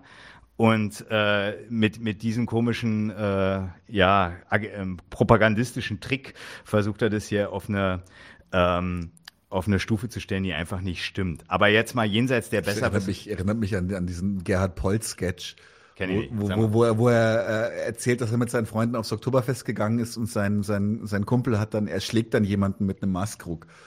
Mhm. Und äh, er versucht das dann zu, zu nivellieren, sagst du, also von ausholen kann keine Rede gewesen sein. er hat den Maßkrug lediglich kurz auf dem Kopf abgesetzt und versucht dann irgendwie ja. moralische Hoheit rauszuholen. Gut. Aber ähm, also jedenfalls insofern kann man erstmal sagen, wenn, wenn derselbe Richter, wenn er jetzt sagte, der, der hat die, die Rechten da weggesperrt und das ist mit zweierlei Maß, das stimmt halt einfach nicht. Der hat nämlich genau das gemacht, was er als Richter machen sollte. Er hat nämlich geguckt, äh, welche Tatbestände liegen vor, welche Strafrahmen gibt, gibt ihm das Gesetz vor und dann hat er da ein Urteil gefällt. Und äh, da der versuchte Mord hier nicht Thema bei dieser Lina-Gruppe war, sind die Strafrahmen runter, jedenfalls im und nicht im unteren, aber zumindest im etwas abgesenkten Bereich gewesen. dann ist er eben bei den fünf Jahren rausgekommen. Was jetzt rauskommt, weiß man eh noch nicht, weil die Staatsanwaltschaft wollte ja acht und äh, ist ja auch in Revision gegangen. Aber ja, jetzt muss man auch mal sagen, bei dem Typen jetzt, bei diesem äh, Patrioten, was hätten denn jetzt eigentlich seine Kameraden davon, wenn sie weniger bestraft werden und die Lina-Gruppe härter? Also man merkt so ein bisschen, wenn man in diesen Gerechtigkeits in die Gerechtigkeitsdebatte äh, äh, einsteigt, dann ist man wieder nur bei der Frage so, wie viel Schlagstock ist an welcher Stelle denn nötig? Das ist ja offensichtlich bei, auch bei, ich will dem jetzt keine Tipps geben, aber ich, äh, das ist ja auch bei so einem Patrioten, der will da jetzt auch nicht irgendwie, das, äh, das nützt dem ja auch nichts, wenn seine armen freien Sachsen, wie er sagt, also die Gruppe Freital jetzt äh, nicht neun Jahre, sondern drei bekommen, hätten wir es auch im Knast gewesen. Also Bullshit, ja. Also die Frage ist, was will der jetzt eigentlich? Will der seine äh, rechten Gedanken pushen oder will er einfach nur die gerechte Bestrafung der Träger dieser Gedanken? Das äh, scheint er äh, nicht recht zu wissen, wenn er sich jedenfalls auf die Frage begibt, wer ist da wie gerecht bestraft. Vielleicht nochmal ein Tipp zum Abschluss, dann sind wir jetzt auch bei dem äh, Patrioten durch. Also der Staat, der Staat ist ohnehin kein Schützer, äh, kein Schützer vor Gewalt, auch der nationalsozialistische Staat nicht ähm, sondern er ermittelt, wenn die Taten letztendlich schon vollzogen wurden. Die stehen im Strafgesetzbuch äh, so drin. Er kennt offenbar Gründe, warum man in einer Klassengesellschaft übergriffig, Raub, was auch, was auch immer wird. Ich greife mir den mal Und ähm, da, da, da er praktisch ja der, der Staat um, die, ähm, um diese Übergriffe weiß, ähm, ermittelt er halt im Anschluss, wenn sie wenn sie tatsächlich äh, vollzogen sind, aber einen, einen Schutz vor Gewalt ähm, ist der tatsächlich nicht. Und das wäre eigentlich so das, worüber man überlegen müsste, wenn man, äh, wenn man jetzt sich über den Staat unterhält und warum er bestraft und was er da eigentlich tut. Punkt. Ja. Gibt's. Hab Hunger, wer hat Hunger? Achso. genau, Ditsche. Ditsche hat Hunger. Nee, äh, äh, der Hund äh, bewacht uns tatsächlich. Äh, ja, der wählt Leute an, die zu lange vor der Tür stehen bleiben. Das hat das äh, das letzte Mal bei den Aufnahmen nicht so oft gemacht. Naja, schauen wir mal. So, jetzt machen wir aber mal ein paar Sachen, die hier schon gekommen genau. sind. Sagen. Hier, Soulmate hat was geschrieben. Genau, Soulmate hat einen, hat einen, hat einen schönen, äh, kla äh, relativ klassischen äh, Einfall gehabt. Äh, hier. Jetzt, ist aber jetzt kommt, kommt ein anderer Hund, deswegen. Ich kümmere mich mal um den Hund und du liest das vor. Ich lese es vor. Also, also Ihr müsst die Frage nicht aufgreifen, aber vollkommen ohne einen Appell an den Staat zu meinen, ist es doch durchaus so, dass es rechte Verstrickungen in den Staatsapparat gibt. So, und da muss man erstmal sagen, das Faktum, kann man nicht bestreiten. Ne? Stimmt, stimmt erstmal. Ähm, und wir hatten, meine ich, auch beim letzten Mal sogar die Erklärung geliefert, warum. Weil jemand, der seine Staatsgewalt äh, tatsächlich vor ähm, entsprechenden mhm. Störungen und Ordnungsproblemen beschützen will, ähm, der geht äh, am liebsten natürlich gleich beruflich in sie rein und wird Soldat, Polizist oder Schreibtischtäter und äh, kümmert sich eben darum, dass das, was er eigentlich politisch äh, vernünftig hält, dann eben auch tatsächlich umsetzt und gegebenenfalls durchaus sich auch mit Leuten, die das ähnlich sehen, vernetzen und verstricken kann. Dass also tatsächlich der Konservatismus in den Staatsapparaten besser aufgehoben ist als der Anarchismus, das ist schon klar. Ja, so. Ähm, und dass sich gegebenenfalls das auch darstellt in, ähm, dass sich das darstellt darin, dass halt äh, gewisse Personen aus dem linken Spektrum härtere Urteile mal fangen als bei vergleichbar. Ne? Das ist ja hier nicht vergleichbar jetzt gewesen, ja. was die Gruppe Freital und was jetzt äh, die andere, die die NAE-Gruppe gemacht haben soll. Äh, das kann man nicht, äh, also jedenfalls juristisch nicht. Ja? Juristisch ist es erstmal nicht vergleichbar. So. Aber dass möglicherweise bei vergleichbaren Taten Linke äh, härter auf die Fresse kriegen von der Repression als Rechte, das mag durchaus sein. Das äh, kommt dann eben möglicherweise daher. Aber da gibt es eben auch das Ermessen, was der Rechtsstaat eben für Richter und entsprechende Personen ja durchaus auch bereithält. Ähm, was man übrigens aber auch dagegen sagt, also am Ende ist man, wenn man immer diese Logik sich vornimmt, ist man immer nur bei dem Punkt so, was du auch gesagt hast, Soulmate, am Ende ist man immer an der Frage, wie geht eigentlich gerechte Bestrafung? Also die, einfach nur das Faktum zu sagen, dass es die Verstrickung gibt und zu erklären, wo die herkommt, ja, okay, das kann man machen. Das ist, ist aber nicht das Gleiche, was wir hier kritisieren, wenn man immer das äh, hin und her vergleicht und sagt, ja, da wurde aber nicht ganz so hart bestraft wie da. Ne, das, also, und übrigens, man soll sich da nicht täuschen. Ich kann da durchaus äh, sagen, dass es durchaus auch Personen in der Justiz gibt, die gegebenenfalls sagen, wenn, was weiß ich, jemand mal einen Widerstand gegen Vollstreckungsbeamte bei einer AfD-Demo gemacht haben, die dann eben auch eben genauer hingucken, ob das alles richtig ist, was die Polizei da gesagt hat, äh, die eben nicht von vornherein sagen, ja, ja, wenn die Cops mir hier alles sagen, sind Berufszeugen, die lügen mich eh nicht an, sondern eben es gibt auch durchaus, wie der Typ hier meint, so links versiffte Personen natürlich auch, die dann eben auch das entsprechend das Gesetz so auslegen können, wie es ihnen der Rechtsstaat vorgibt. Da würde ja auch keiner sagen, sind Verstrickungen oder so. Es ist dann halt die Möglichkeiten, die der Rechtsstaat den Leuten gibt. Und wenn dann politisch Linke oder Rechte sitzen, dann werden sie halt ihre Entscheidungen fällen. Solange sie sich an Recht und Gesetz halten, dürfen sie das auch. Also ich würde das gar nicht immer nur so sagen, dass es nur immer die eine Variante gibt. Es gibt genau. auch die andere. Und ich würde auch gerne noch sagen, am Ende, Entschuldigung, am Ende ist man dann immer nur bei der Frage gerechte Bestrafung, ja oder das nein. Das ist genau, das ist, es ist der gleiche Fallstrick, den wir gerade hatten. So, äh, ist es, ist, ist es denn, wäre es denn besser gewesen, wenn Lina eine geringere Strafe bekommen hätte? Ist dann alles, ist dann alles Schnaffte? Ja. Also es, es, es bleibt, ähm, ich finde das einen sehr, sehr wichtigen Gedanken, weil tatsächlich, äh, dass es einen Überhang an rechten Richtern vermutlich gibt, mutmaßlich oder sowas, das ist einfach auch dem Amt geschuldet. Genau. Und das ist genau, und da braucht man sich auch nicht wundern. Und das ist nicht, das ist keine, das ist halt auch das, was, der, was mich an dieser Argumentation immer so ein bisschen stört. Es ist kein Ausrutscher. So, das ist, das ist systemisch, passt das gut zusammen. Ist ja. okay. Ja. Passt. Und deswegen ist ja auch, ist ja auch unsere Kritik ja grundlegend und nicht nur, äh, wir sind, finden ja nicht nur, nicht nur rechte Rechtsstaatlichkeit doof. Wir finden generell. Rechtsstaat hat einen gewissen Zweck, ein paar Punkte. Oh, wer kommt denn da? Ja, Den kenne ich, das. Ähm, nee, aber genau, also es gibt, genau, also Rechtsstaatlichkeit, Rechtsstaatlichkeit, Rechtsstaatlichkeit hat halt einen Zweck. Und ähm, jetzt ist Nadim gerade reingekommen und äh, Nono mag ihn sehr, deswegen äh, muss jetzt erstmal gefreut werden. Ja. Geh, aber da kommen wir eh noch ein bisschen zu, zum, zu rechtsstaatlichen Überlegungen. Da können wir ja. den einen oder anderen Gedanken sagen. Wunderbar chaotisch heute alles. Ähm, ja, ist live. Ja, ist live, ne? Ja. So, wir haben tatsächlich. Äh, genau, aber die, die, die, die rechte Kritik ist jetzt erstmal genau, die rechte erledigt. Mehr gab's nicht leider. Äh, schade. Eigentlich tatsächlich schade. Es äh, gab aber auch kräftig linke Kritik äh, und mit der fangen wir jetzt an. Und zwar fangen wir mal an. Die Kritik von Marek bei etwa Minute 22 verstehe ich nicht ganz. Wenn man sagt, etwas sei unverhältnismäßig, verstehe ich deine Schlagstock-Metapher natürlich erstmal schon. Das ist dieses, wie viel Schlagstock darf es denn sein, was du immer wieder gerne sagst. Mhm. Aber es ist doch auf der anderen Seite genau die Erkenntnis, die ihr hier auch stark macht. Der Staat hat das Gewaltmonopol und bestraft mich. Ich erwarte es nicht anders von ihm. Trotzdem ist sein Verhalten aber doch in manchen Situationen wirklich unverhältnismäßig. Ich, ich lasse dich die Kritik machen. Das kann doch skandalisieren, das, äh, das kann ich doch skandalisieren und sagen, der bürgerliche Staat wird in der Repression Linken gegenüber den von sich selbst gesetzten Regeln nicht gerecht. Natürlich wäre es mir in einer hypothetischen Situation lieber, der Staat würde nicht repressieren, auch wenn ich die von euch stark gemachte Erkenntnis habe, ist das doch die einzig sinnvolle Konsequenz oder nicht. Ja, ich habe, glaube ich, nicht ganz verstanden, was am Ende die einzig sinnvolle Konsequenz ist. Aber ich will vielleicht nochmal festhalten, was ich tatsächlich daran nicht so gut finde.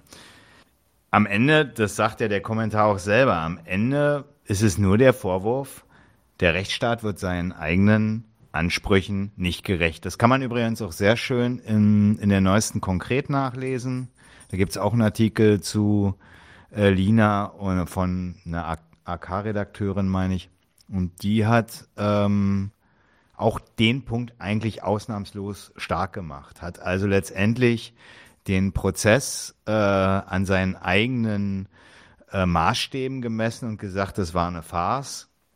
Und deswegen ähm, würde sie ihn nicht anerkennen. Man muss immer den Umkehrer machen. Ja, man wird mal sehen, was der Bundesgerichtshof jetzt sagt. Aber wenn der sagt, das passt alles, dann ist das natürlich erstmal weggewischt. Ja, dann sind da offensichtlich, äh, also dann ist man mit seiner eigenen Kritik einfach mal erledigt. Oder andersrum gesagt, wenn die ähm, wenn die Richter gegebenenfalls sich mehr ihren Maßstäben angepasst hätten und trotzdem zu dem Ergebnis gekommen wären, ja, dann wäre doch trotzdem die Strafe da. Also das da ein bisschen unterstellt ist natürlich immer, ja, hätten die mal alles richtig ordentlich ausermittelt, dann gäbe es eigentlich Freisprüche am laufenden Meter.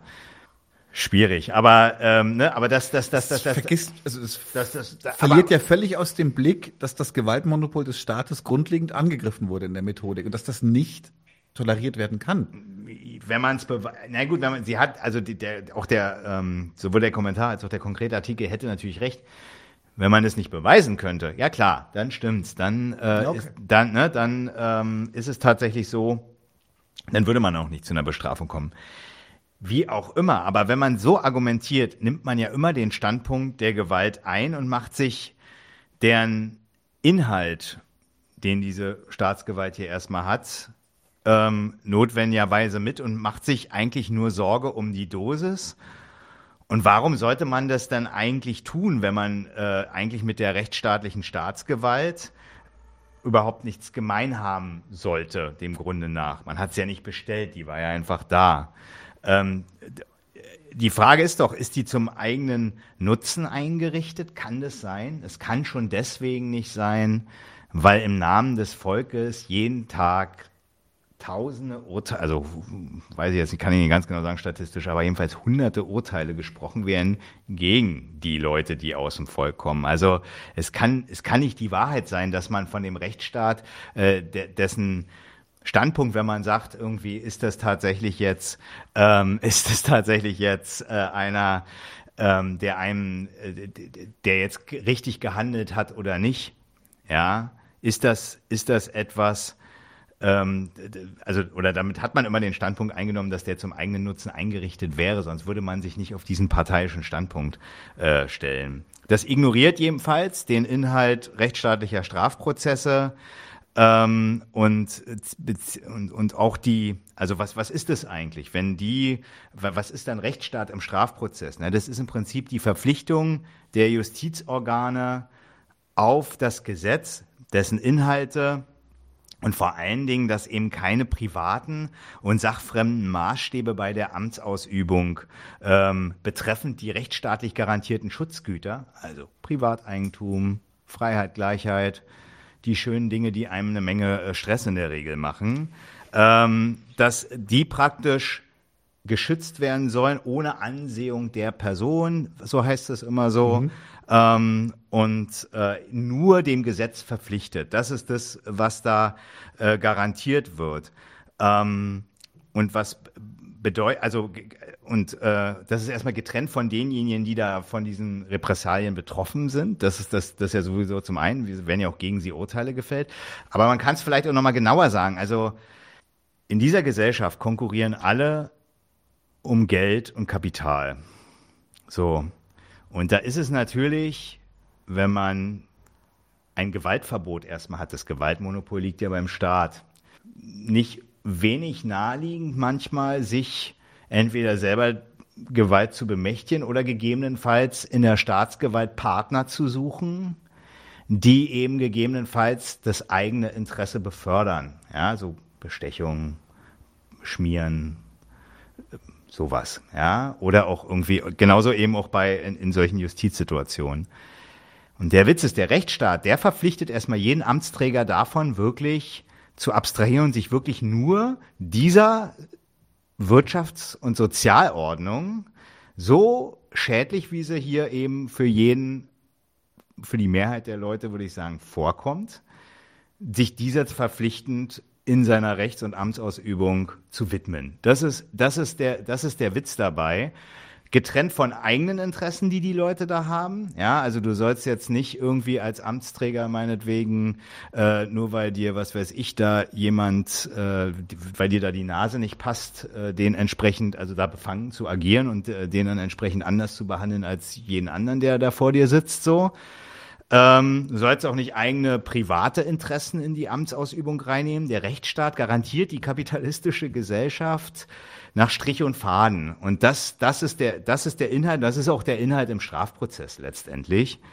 Ähm, und wenn man nicht Fan der, der garantierten äh, Gesellschaftsordnung ist, dann ist man auch nicht Fan dieser Sorte Staatsgewaltsform oder Staatsgewaltsausübung. So, jetzt war ja die Sache, okay, was, das ist nochmal das Gleiche wie an den Patrioten gedacht. Was soll denn jetzt, der Ausgangspunkt war ja hier, ist es nicht irgendwie unverhältnismäßig? Was soll denn daraus folgen? Die rechtsstaatliche, äh, äh, die verhältnismäßige Bestrafung der Störung durch Linke? Das, das kann doch nicht gemeint sein. Ja, die rechtmäßige Anwendung der Staatsgewalt gegen Linke statt äh, die unrechtmäßige, die hier gegebenenfalls kritisiert wird.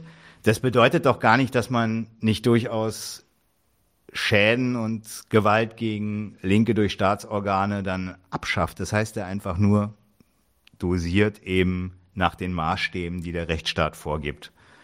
Und das ist eigentlich bestimmt auch nicht das, was Linke bestellt haben, äh, dass sie äh, die dosierte Staatsgewalt irgendwie äh, bekommen, sondern sie wollen ja in der Regel, haben ja Kritik und, und wollen da was, was verändern und, und nicht einfach nur zwei Schlagstöcke äh, am Tag weniger irgendwie auf den Kopf bekommen. Das ist doch nicht der Punkt. Also am Ende ist das, was hier jedenfalls in dem Kommentar ist, einfach nur ein Ruf nach gerechter Herrschaft und keine Kritik von dessen Inhalt und Treiben. So. Haben wir was, haben wir was an der Stelle? Ähm, ist, Laen empfiehlt ähm, das Volk, eine furchtbare Abstraktion. Das ist, glaube ich, ein Text von Hüsken, oder? Ne, das ist ein Widerstand im Gegenstandpunkt halt. Steht auch da. Bitte? Äh, das steht im Gegenstandpunkt. Steht auch, ich empfehle den GS. Ah, den GS. Mhm. Ja. ja, kann man lesen. Genau.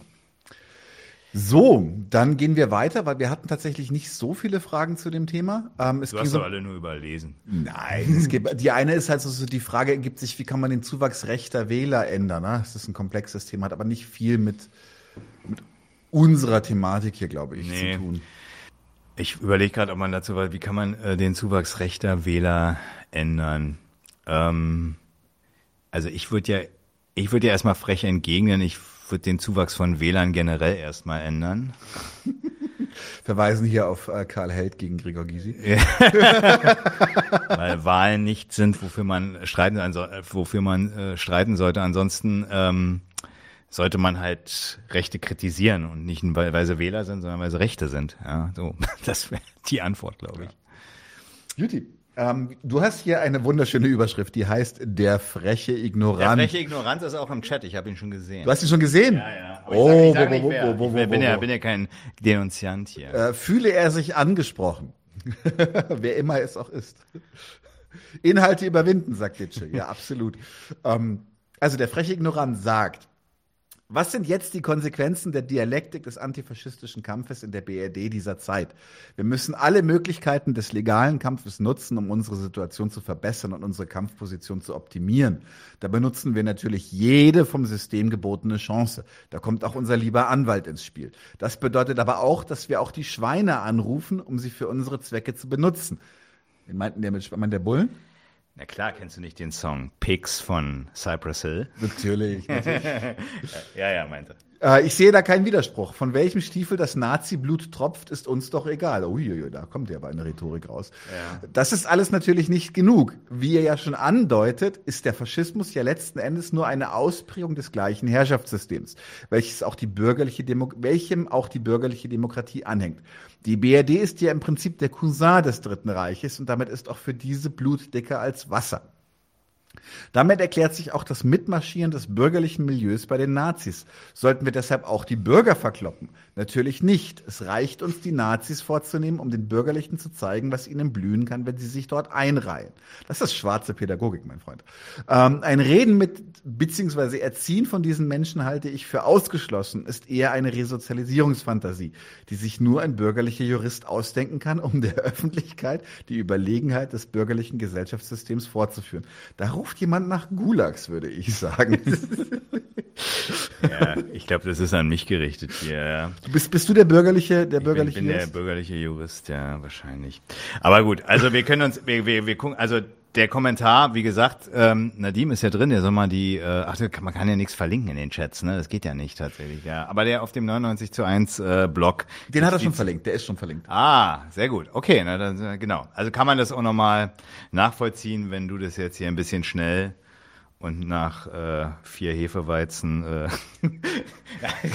Nein, das war ein Scherz. Äh, kein Hefeweizen. Kein Hefeweizen. Zwei nee. Pilsner und drei Helle. Nein, Spaß beiseite. War nur eine blöde Anspielung auf die Debatte zwischen Waldemar, wie heißt er, und Rudi Völler. Naja, egal, nach dem. Egal, Fußball. Fußball. äh, genau. Also, ähm, was, was macht jetzt hier dieser Kommentator? Also erstens, er ignoriert alle Argumente, die wir bei der letzten Folge äh, mitgeteilt haben, bleibt aber gleichzeitig bei der ersten Person Plural. Wir haben ja, also er spricht ja immer von wir, wir haben aber eigentlich gerade, also jedenfalls wir zumindest, haben in der letzten Folge ja gerade einen Gegensatz zum Antifaschismus aufgemacht. Und er, was, was macht er letztendlich? Ähm, er lässt es so ein bisschen links liegen und erklärt uns hier äh, ziemlich umfassend, äh, warum Antifaschismus opportunistisch an jeder Stelle durchaus äh, für ihn Sinn ergibt. Und dabei merkt man, dass er nichts verstanden hat, weder was Anwälte noch was Bullen machen. Ähm, aber von seinem Fahndungsstandpunkt ähm, Antifaschismus ergeben selbst, ergibt selbst der Beruf des Polizisten und der Beruf des Anwalts offensichtlich Sinn. Zu dem, warum er bei den Bullen nichts verstanden hat, äh, habe ich gesagt, die sind eben nicht dazu da, ähm, Nazis auf ihren Stiefeln irgendwie äh, bluten zu lassen, das ist äh, nicht deren Thema, sondern sie sollen Störungen dieser Rechtsordnung hier letztendlich bekämpfen. Wenn es ein Nazi macht, hat der halt was mit den Bullen zu tun und wenn es irgendwie ein Räuber macht, hat der was mit denen zu tun.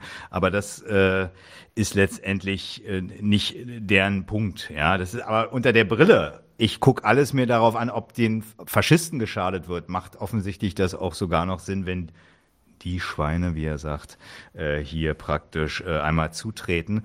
Und was Anwälte machen, hat er auch nicht verstanden. Äh, Anwälte sind jetzt äh, auch die Verteidiger ähm, derjenigen, die da jetzt in Dresden angeklagt waren. Das sind jetzt nicht diejenigen, die ja so die die die Freispruchlieferer äh, sind oder sowas, äh, sondern die sind erstmal als äh, Personen, die dem Recht genauso verpflichtet sind wie Staatsanwälte und Richter als Organ der Rechtspflege, so heißt es nämlich, äh, sind da erstmal nur dafür da, äh, dass das praktisch ähm, ganz interessant. Der Rechtsstaat weiß nämlich durchaus, dass äh, Staatsanwälte und Richter mal durchaus mit der Strafprozessordnung vielleicht auch nicht immer ganz richtig was machen. Und dann ist die kontrollierende Instanz, die dann auch nur sagt, so machen die alles nach der Strafprozessordnung richtig. Ähm, kommt die da ins Spiel. Wenn ein Rechtsanwalt was macht, was er sich vielleicht vorstellt, ja, dass, dass möglicherweise der Hilfe leistet, äh, die gegebenenfalls äh, zu einer ähm, Vereitelung der Bestrafung führt oder ähnliches, ja, äh, oder eine Unterstützungsleistung macht, dann äh, spielt er tatsächlich nicht nur mit seiner Zulassung, ähm, sondern verhält sich jedenfalls nicht so, wie es halt praktisch erstmal für die, das Berufsbild vorgesehen ist. Wir erinnern uns, ganz kurz, wir erinnern uns, oder wahrscheinlich erinnert sich keiner hier, ich kann mich auch nicht erinnern, war ja auch noch klein, aber zum Beispiel der Ströbele ist auf jeden Fall äh, verurteilt worden vom Landgericht Göttingen, glaube ich, 1980 oder so, äh, wegen der Situation, die er da durchaus mit der Roten Armee-Fraktion da im Vorfeld hatte. Mhm. Ähm, der ist ja auch ausgeschlossen worden aus dem Prozess, ne? Also der in dem, in dem Stammheim-Prozess war der ja nicht mehr mit drinne. Der war vorher da in dem Anwaltskollektiv, aber eben nicht mehr in dem eigentlichen äh, Strafprozess in Stuttgart-Stammheim. Und ähm, aber da merkt man, und dann hat er auch, dann soll, war der Vorwurf jedenfalls, und es war nur die Verurteilung, da äh, Unterstützungsleistungen gemacht zu haben will damit nur sagen, wenn an, also wie er es jetzt sich denkt, so von wegen, äh, die Anwälte sind da irgendwie dann die Helfershelfer und der, äh, Rech, der Rechtsarm, sage ich jetzt mal, der äh, Antifaschisten, nee, das ist auch nicht deren Leistung. Und wenn sie es tun, dann äh, begeben sie sich selber in Gefahr. Das hat, macht auch keiner von denen, die da verteidigt haben. Ja. Da würde ich gerne noch mal dazu, äh, hat nicht, weil wir sind schon bei dem richtigen, äh, bei der richtigen Blase. Das waren doch damals ähm, Chili Ströbele und Horst Mahler. Und Horst Mahler hat doch, glaube ich, auch jetzt sein, seine ähm, Zulassung als Anwalt auch verloren ja. für seine rechtsradikale Agitation. Ja, genau. Ja, genau. Also der, ja, äh, bei dem ist äh, jetzt das aber nicht in seiner Funkt oder sagen wir mal nicht aus seinem Berufsbild selber halt entstanden.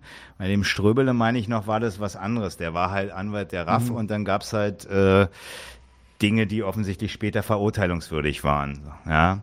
Ähm, das ist in dem Stammheim-Protokolle-Buch, habe ich das mal in einer Fußnote ebenfalls gesehen. Da man, ne? Also wer das lesen will, ist ein ganz interessantes Buch. Da geht es darum, äh, wie, äh, also sind die Protokolle der, der Verhandlungstage so ein bisschen auf das Wesentliche zusammengeschnitten äh, da drin. Und da ist so ein bisschen der Anfang ist halt der, dass die Leute erstmal dass die, dass die erstmal in ihrer Rechtsvertretung eine gewisse Beschränkung durch die staatliche, durch den Rechtsstaat bekommen haben. Und da sind dann Verteidiger ausgeschlossen worden. Das ist dann ewig erstmal diskutiert worden, ob das auch zulässig ist oder nicht. Am Ende äh, war Ströbel ebenfalls kein Verteidiger mehr. So, der, der Maler wiederum, der äh, ist tatsächlich seine Zulassung losgeworden wegen Straftaten, die er jetzt außerhalb seines beruflichen also ja, nee, das waren, das waren schon antisemitische Reden, ähm, die halt als Volksverhetzung äh, verurteilt worden sind. Und äh, da man als Rechtsanwalt auf der auf Basis der freiheitlich-demokratischen Grundordnung jedenfalls nicht, äh, also einerseits stehen muss und sie jedenfalls nicht bekämpfen darf, ist dann irgendwann mal Schluss gewesen, offensichtlich für die Rechtsanwaltskammer, wo er äh, Mitglied war. Kann man machen. Also das, das, ist, das ist die Konsequenz. Ja. Leftwinger empfiehlt im Chat die Doku Die Anwälte. Ja, die ist tatsächlich sehenswert. Ich will jetzt gar nicht abschweifen, aber da finde ich, das, da muss ich was loswerden. Ich kenne die auch und ich muss ganz ehrlich sagen, Ströbele kommt da richtig, also nicht, nicht weil der Film das schlecht macht, sondern Ströbele ist einfach schlecht. Ähm, und der, der wirklich am konsequentesten seinen Standpunkt vertreten hat, so beschissen und falsch man ihn finden kann, war tatsächlich, nee, nicht Horst Mahler, nee, es war, nee, Otto Schilly war das, aber selbst Horst Mahler noch irgendwo, ja, auch wenn er den Gang zum Rechten gemacht hat, das konnte man auch an seinem Linkssein schon erkennen, wie er den Übergang äh, hingekriegt hat und warum er den hingekriegt hat. Aber Ströbeler war wirklich, das war eigentlich peinlich von, aber gut, man soll über Tote ja nicht schlecht reden, insofern. Doch, darf man durchaus. Darf man ähm, durchaus, ja. Ich habe, ich hab, äh, von Aber, aber es ist eine gute, eine gute Doku. Aber Ströbele ist da wirklich, wenn man so, wenn man mal sich auf die Inhalte dessen, was die da alle sagen, die drei Anwälte, also Schilly, Mahler und äh, Ströbele.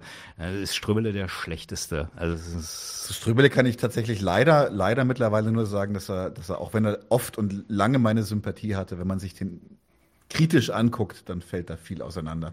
Und man muss auch sagen, der hat, der hat, der hat wirklich eine Wandlung gemacht, nämlich wirklich von einem, ja, radikalen Sozialisten doch zu einem glühenden Demokraten. Ich werde bei Ströbele, es ist scheiße, dass wir jetzt so abschweifen, aber ich muss es nochmal, okay. das ist so ein Gedanke, der mir immer durch, durchgeht, ja. In der Doku beschwert er sich darüber, und zwar Nicht, weil er so, äh, also nicht, nicht, nicht so super kriegskritisch im Sinne von, dass er gute Argumente gegen Krieg äh, läufert, äh, liefert. Aber 1999, Serbienfeldzug Deutschlands, beschwert er sich im Parlament, dass das Parlament hier ja, so vor veränderte Tatsachen gestellt wird, schlimm, schlimm so. Also eigentlich das so, und dass er sich das gar nicht vorstellen kann, dass sein Deutschland auf einmal wieder Krieg führt. So, so, so in dem Dreh. So. Okay, gut, okay, der war ein radikaler Gegner auch noch des Afghanistan-Feldzugs. Okay, kann man, kann man festhalten. Ich habe irgendwann mal verkatert äh, mit einem Kumpel zusammen eine Bundestagsdebatte gehört, wo es um den Mali-Feldzug der, der äh, Bundeswehr ging. Und dann hat eine Linke, ich glaube Christine Buchholz, irgendeine Rede dagegen gehalten. Und dann sagte der ernsthaft, ja, ist ja schön gut, was Sie da sagen, aber was ist denn Ihre Alternative? Ströbele. Da dachte ich so, oh, nee. Also, Kacken, Alter. das ist, also so, da merkt man, also, und das hätte der 1974 bestimmt so nicht gesagt, ja. Aber gut. Lass uns mal, lass uns mal nee, weitergehen. Wir sind ja noch nicht fertig mit dem hier, mit Echt dem. Nicht? Mit oh. dem nee. Wir sind jetzt, äh, genau, wir waren, also wir wollten erstmal festhalten, also der, der, der, der freche Ignorant hat zum einen ähm, die Argumente der Folge ignoriert. Erstens. Zweitens wusste er nicht, was Anwälte und Bullen machen. Das habe ich jetzt versucht zu erklären. Äh, und außerdem hat er auch, das ist auch so typisch für Antifas, der hat keine Ahnung von Herrschaft. Er sagt ja irgendwie, also bei dem geht alles durcheinander. Faschismus und Demokratie hängen demselben Herrschaftssystem an. Welchem? Ist halt die Frage, lässt er offen. Vermutlich meint er, dass die Ökonomie Kapitalismus sowas wie Herrschaft ist. Aber letztendlich ist es ja so, dass Demokratie und Faschismus sind die Herrschaftssysteme. Das und die richten, die ja. richten das dann halt ein und betreuen das.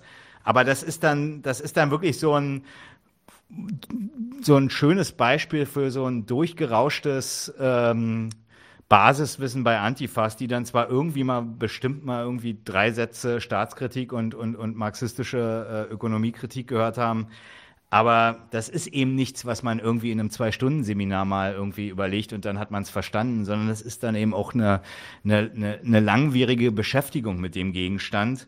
Ähm, aber das kommt, meine ich, da so nicht vor. Jedenfalls merkt man es hier, dass es falsch ist. Aber was jetzt ulkig ist an diesem Beispiel, er hat ja so gesagt, der, äh, die BRD ist der Cousin des Dritten Reiches. Im Prinzip ja. Die, die BRD ist ja im Prinzip der Cousin des Dritten Reiches und damit ist auch für diese Blut, also für die BRD, Blut dicker als Wasser.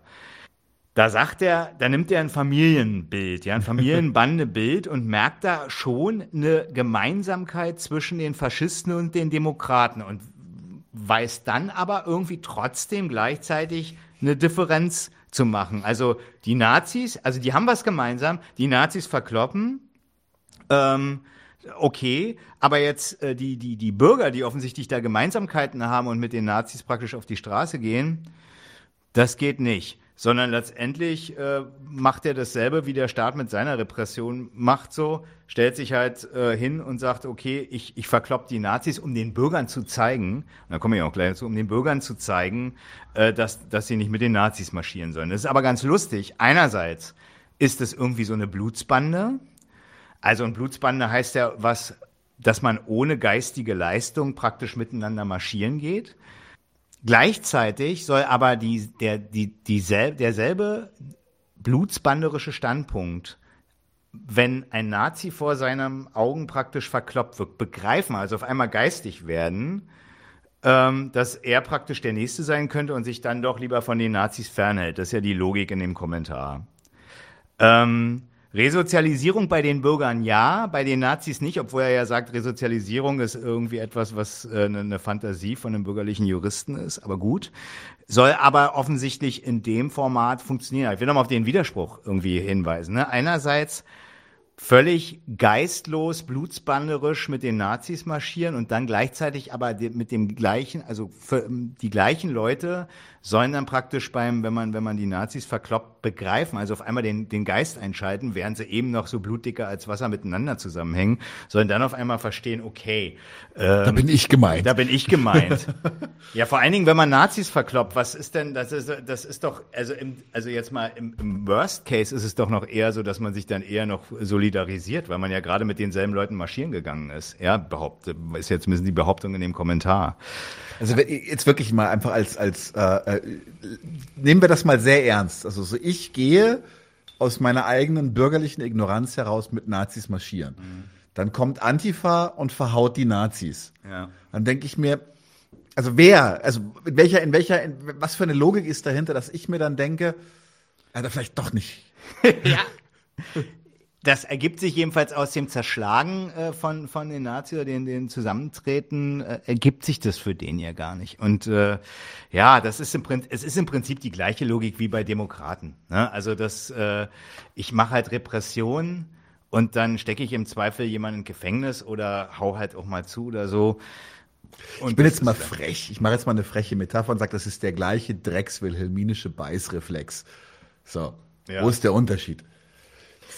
Also im Prinzip ist es auf jeden Fall die Verabschiedung jeglicher Auseinandersetzung bei dem frechen Ignoranten. Grüße, möchte, Grüße gehen raus.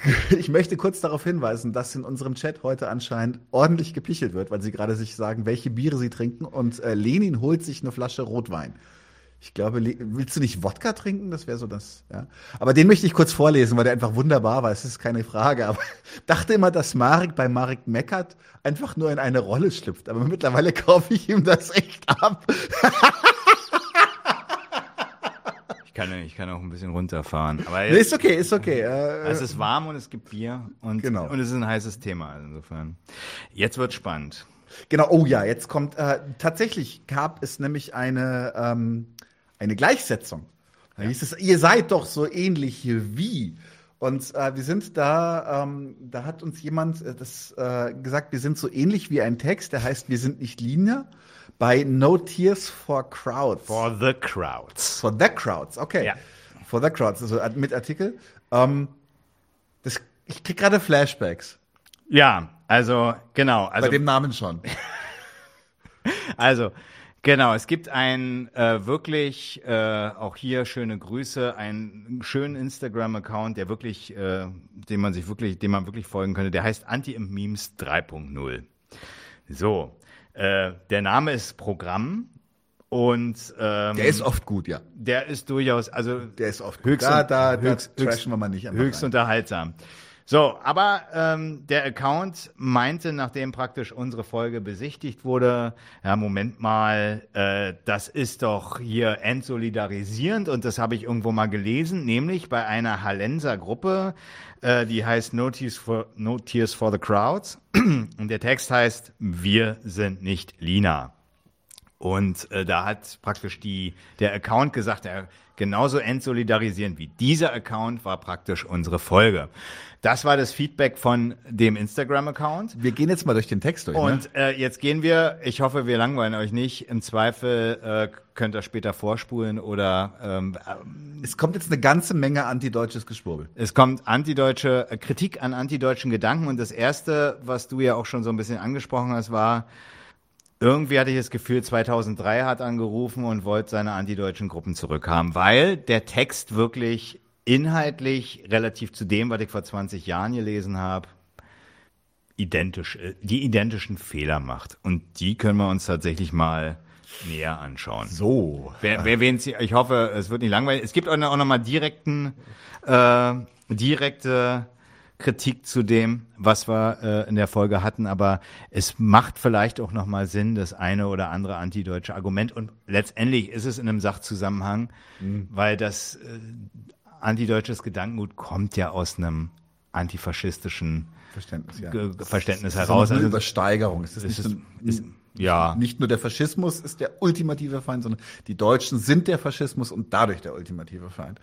Ja, und das ist ja noch die 90er antideutsche Variante. Das ist ja dann später noch ein bisschen, gab es ja noch ein paar Turnovers. Aber genau, wir gehen aber mal in den Text von No Tears for the Crowds.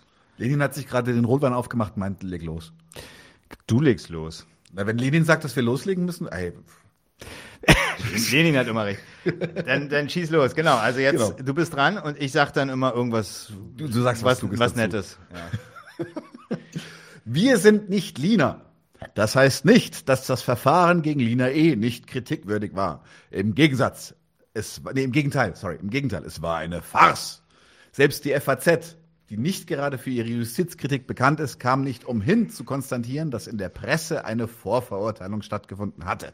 Auch während des Prozesses schien das rechtsstaatliche Prinzip im Zweifel für den Angeklagten außer Kraft gesetzt worden zu sein. Die Vertrauenswürdigkeit von Belastungszeugen wurde trotz zahlreicher Hinweise nie ernsthaft angezweifelt. Okay, das ist erstmal ein, ein einfacher, vielleicht ein Einstieg, der auch gar nicht so kompliziert ist. Ähm, also erstmal, was man festhalten kann, wir kommen da später noch zu.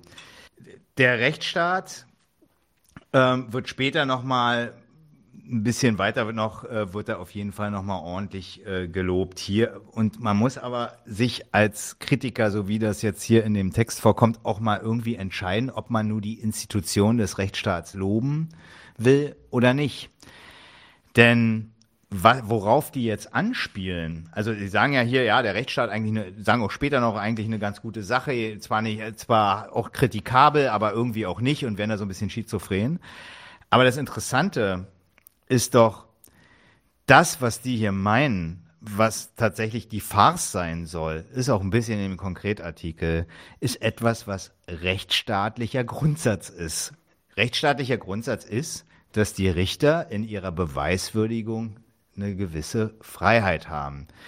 Und wenn man tatsächlich, so wie es hier, hier offensichtlich passiert ist, und man in der Beweiswürdigung frei ist, äh, und ja dann durchaus auch in der nächsten Instanz überprüft werden kann, ähm, dann kann man im Prinzip nicht auf der einen Seite sagen, Rechtsstaat, gute Sache irgendwie dann aber hier eine Farce, weil das, was hier passiert ist, ist das, was sich die rechtsstaatlichen Überlegungen, was man letztendlich als rechtsstaatliche Überlegungen in den Gesetzen wiederfindet.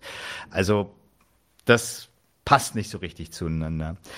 Noch ein Punkt vielleicht, nochmal so als Einstieg. Wenn die sagen, dass Prinz, es gibt ja dieses Indubio pro reo, darauf spielen die ja hier an. Wenn sie sagen, ja, das, äh, wie, sag, wie war es hier, also das äh, rechtsstaatliche Prinzip im Zweifel für den Angeklagten ist außer.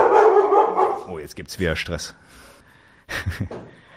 ähm, das Prinzip im Zweifel für den Angeklagten ist außer Kraft gesetzt worden. Ein wichtiges Prinzip des Rechtsstaats. Ähm, dann ist da immer schon eine Ideologie mitgemacht, an der man mal vielleicht ein bisschen kratzen kann. Für den Angeklagten ist das erstmal überhaupt nicht gedacht, sondern der Rechtsstaat selber führt ein Verfahren durch, nachdem er feststellen will oder seine Justizperson feststellen lassen will, äh, ob eine Straftat in dem Fall gegebenenfalls äh, vorhanden ist oder nicht. So. Und ähm, wenn er dieses Verfahren durchgeführt hat und zum Ergebnis kommt, er kann es nicht feststellen und, und sagt, gut, ich kann es nicht feststellen. Es kann sein, dass du irgendwas damit zu tun hast, aber ich kann es dir halt nach meinen Maßstäben nicht beweisen, denn dient er nicht dem Angeklagten, wenn er dann sagt, irgendwie Freispruch, sondern hat er erstmal vor allen Dingen sich selbst gedient. Er hat seine Regeln befolgt und ist dann im Zweifel zu dem Ergebnis gekommen, ja offensichtlich können wir es nicht nachweisen, aber wenn wir es nicht nachweisen können, dann haben wir da offenbar einen unbescholtenen, guten, braven Bürger, äh, den man eben nicht in den Knast stecken muss, die, der, der sowieso irgendwie voll ist und nicht noch extra gefüllt werden muss mit Leuten, die womöglich integrierte Bestandteile der bürgerlichen Gesellschaft sind. So. Ähm, das heißt also praktisch, also wenn man, wenn, auch das, wenn man das immer noch so als Prinzip für den Angeklagten, klar ist es am Ende gut für den Angeklagten, wenn er nicht im Knast ist oder bestraft wird und äh, in Freiheit ist, das ist schon richtig, aber es ist natürlich eine Verdrehung äh, dessen, was da eigentlich äh, vorgekommen ist, wenn man sagt, okay, du wirst halt freigesprochen, weil wir es dir nicht beweisen konnten, weil wir eben nicht die Beweismittel haben. Ja, dann hat er sich der Staat eben wirklich an seine, an seine äh, ähm, Gesetze gehalten. Das, das ist das. Ja. Ähm, und das sollte man vielleicht mal an der Stelle so ein bisschen berücksichtigen, wenn man, wenn man darüber halt meint, man finde da irgendwas Positives bei.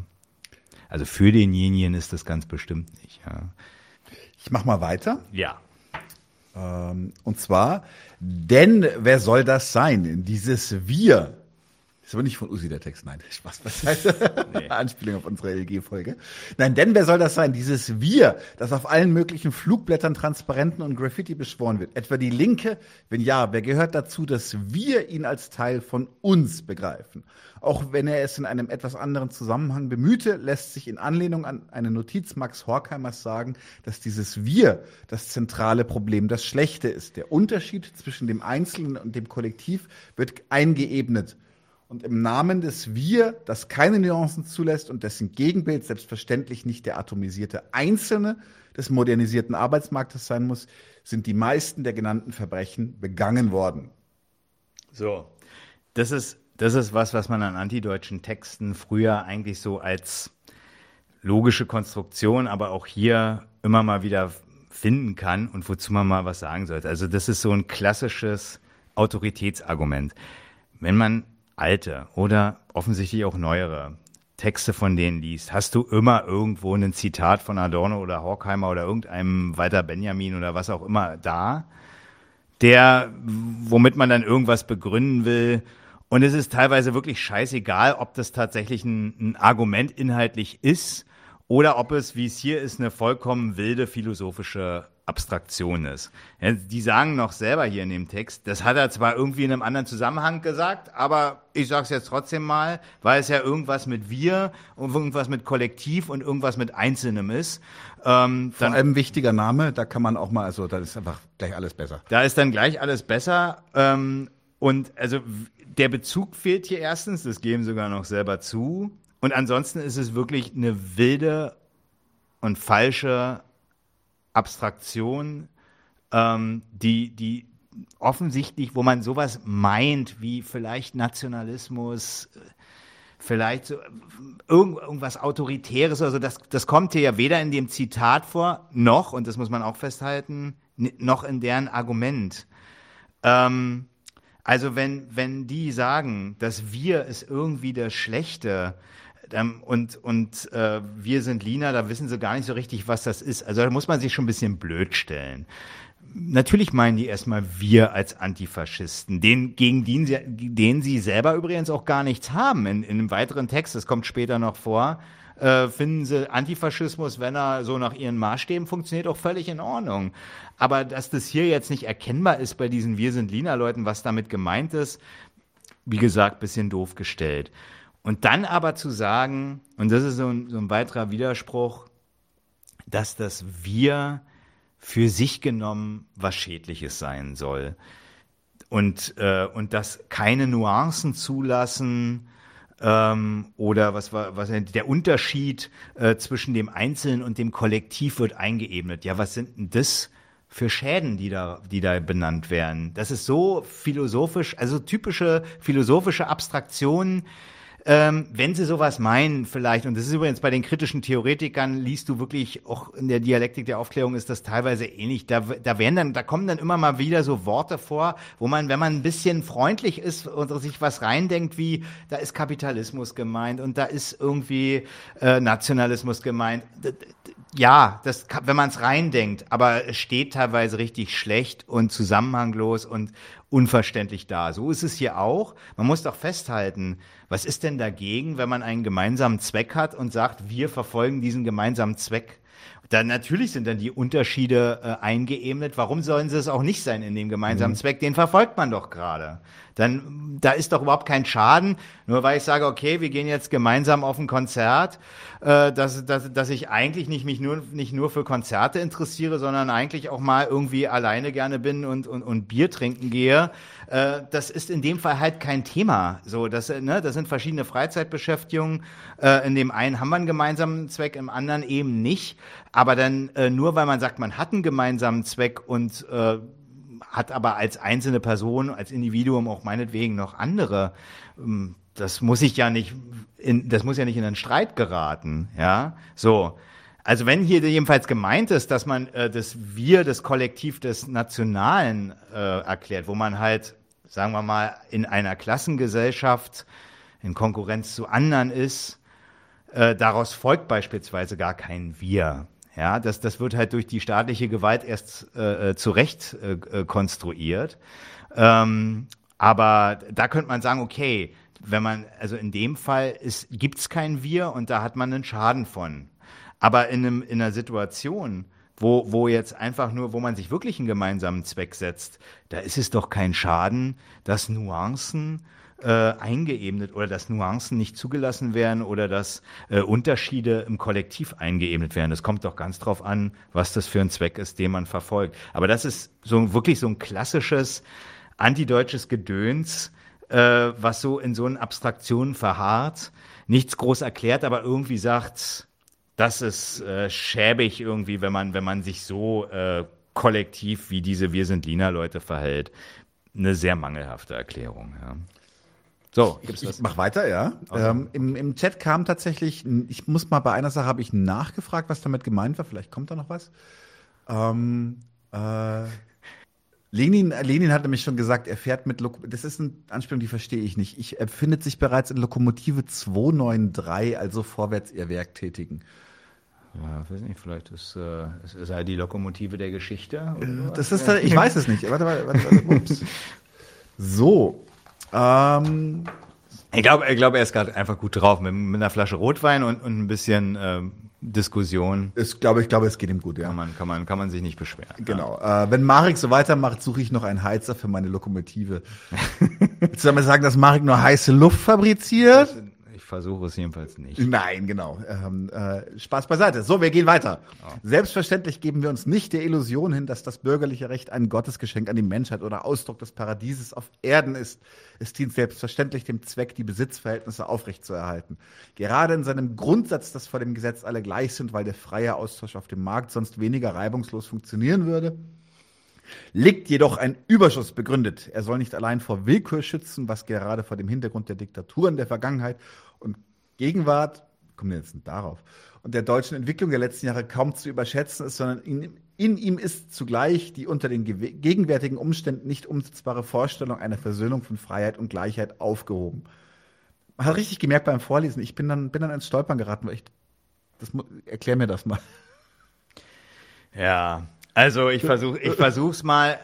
Was du, was das Problem bei dir ist, das kann man vielleicht mal generell äh, auch nochmal festhalten die denken sich an Freiheit und Gleichheit wirklich was ran und deswegen kommen die zu so einem Geschwurbel. Also ja. das, das, deswegen kommen die dazu so Sachen wie, das ist hier momentan, kann das nicht versöhnt werden, äh, aber das ist irgendwie aufgehoben, aber ich komme da gleich noch zu. Aber man, das ist so ein bisschen der äh, geistige Background, dass die sich halt tatsächlich äh, an den Begrifflichkeiten immer noch etwas dazu denken und dann mit der Realität vergleichen und sich dann wundern, dass es ja irgendwie doch nicht so richtig zueinander passt und sagen, ja, aber trotzdem ist da ein Überschuss. Der einzige Überschuss, so, so wie sie es hier sagen, der einzige Überschuss ist der, der in ihrem Kopf ist, ja, das äh, der äh, Freiheit und Gleichheit. Also diesen Überschuss haben die tatsächlich nicht. Aber da gleich nochmal dazu. Also erstmal vielleicht, wenn die hier sagen, ne, also es dient, also das bürgerliche Recht, dient selbstverständlich dem Zweck, die Besitzverhältnisse aufrechtzuerhalten. Muss man erstmal sagen, war ja so ein bisschen der Punkt, wo haben wir das beim letzten Mal im Doppelpack gehabt. Ne? Mhm. Also das geht äh, hier nicht um den Besitz, sondern die meinen wahrscheinlich, ich bin jetzt mal wohlwollend, ja, wahrscheinlich sowas wie Klassenverhältnisse, weil wie gesagt, äh, die Besitzverhältnisse jetzt zumindestens bezogen auf äh, deine Zahnbürste, deine Unterhose, äh, darum geht's nicht, wenn dann überhaupt um die Produktionsmittel. Gut, aber da kann man sagen, okay, da haben sie ja recht. Also das ist äh, soweit korrekt, ähm, dass das praktisch das bürgerliche Recht leisten soll. Ähm, Jetzt kommt's, jetzt wird's aber so ein bisschen verrückt. Also, wenn jetzt alle um das Geld unter einer Herrschaft konkurrieren, das ist die Gleichheit. Alle sind praktisch dem, dem Gesetz, also der Herrschaft unterworfen. Das ist der Inhalt. Alle sind vor dem Gesetz gleich. Das heißt, alle sind dem Gesetz untergeordnet. Das steht in Artikel 3 drin im Grundgesetz dann soll es eben aber nicht nur das sein, dass dann alle praktisch, Sie sprechen ja selber den Markt an, also ums, ums Geld konkurrieren, sondern dann ist da irgendwie noch äh, so ein Überschuss drin, ähm, was neben der Willkürabwesenheit, die sie so toll finden, die sie aber gleichzeitig im Lina-Prozess ja irgendwie festgehalten haben, dass es die da gibt, ja, weil sie ja sagen, es ist eine Farce gewesen. Ähm, Gleichzeitig soll diese, diese, diese Gleichheit dann aber eben irgendwie nicht mit der Freiheit in Versöhnung gebracht werden. Und das äh, ist aber so ein, offensichtlich etwas, wie sagen Sie hier, ähm, dass zumindest die Vorstellung davon aufgehoben ist. Das ist alles Quatsch. Das ist alles in deren Kopf. Das ist, ist völlig wild, weil Freiheit und Gleichheit sind hier gemeinsam aufgehoben. Da hat sich jedenfalls noch kein äh, Rechtsvertreter dran gestört, äh, dass das sehr gut zusammengeht, dass man die Freiheit hat, den Gesetzen frei, mit einem freien Willen zu gehorchen. Das ist äh, der Inhalt von Freiheit. Dass man gleichermaßen äh, dem Gesetz unterworfen ist. Das ist der Inhalt von Gleichheit. Das passt sehr gut zusammen. du hast gerade neun Stunden Vortrag in einem Satz zusammengefasst. Versuch, versuch's, ja. Das kann man, sollte man sich trotzdem anhören, weil das jetzt wirklich nur erstmal die, die ich sag nein, nein, mal die Glaubenssätze sind. sind. Die Herleitung ist es nicht, ne? Nee, nee, aber, ähm, aber das, das ist tatsächlich erstmal das, was ähm, Freiheit und Gleichheit hier äh, äh bedeuten.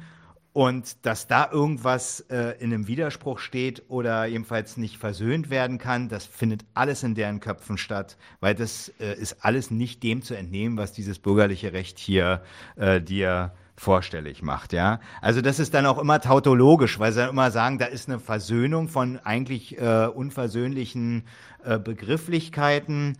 Ähm, das ist insofern tautologisch, weil sie halt immer nur sagen auf der einen Seite, ja, ähm, das, das, das, äh, das hat ja die, also es gibt diese, es gibt die Realität, es gibt ihre Begrifflichkeiten und dann sagen sie, ja, schau mal, die sind halt nicht irgendwie miteinander versöhnt oder das, das passt halt nicht zueinander und das liegt im Prinzip nur irgendwie immer, und warum? Ja, weil, weil sie, eigentlich nur, weil sie es sich so gedacht haben. Ja, also das ist das Einzige, was dahinter steckt. Die denken sich halt immer da was rein, führen sie, wird hier ja auch nicht ausgeführt, was äh, äh, da genau der, der, die, die Versöhnung von Freiheit und Gleichheit sein soll oder was der Gegensatz ist oder warum die Vorstellung da drin aufgehoben ist.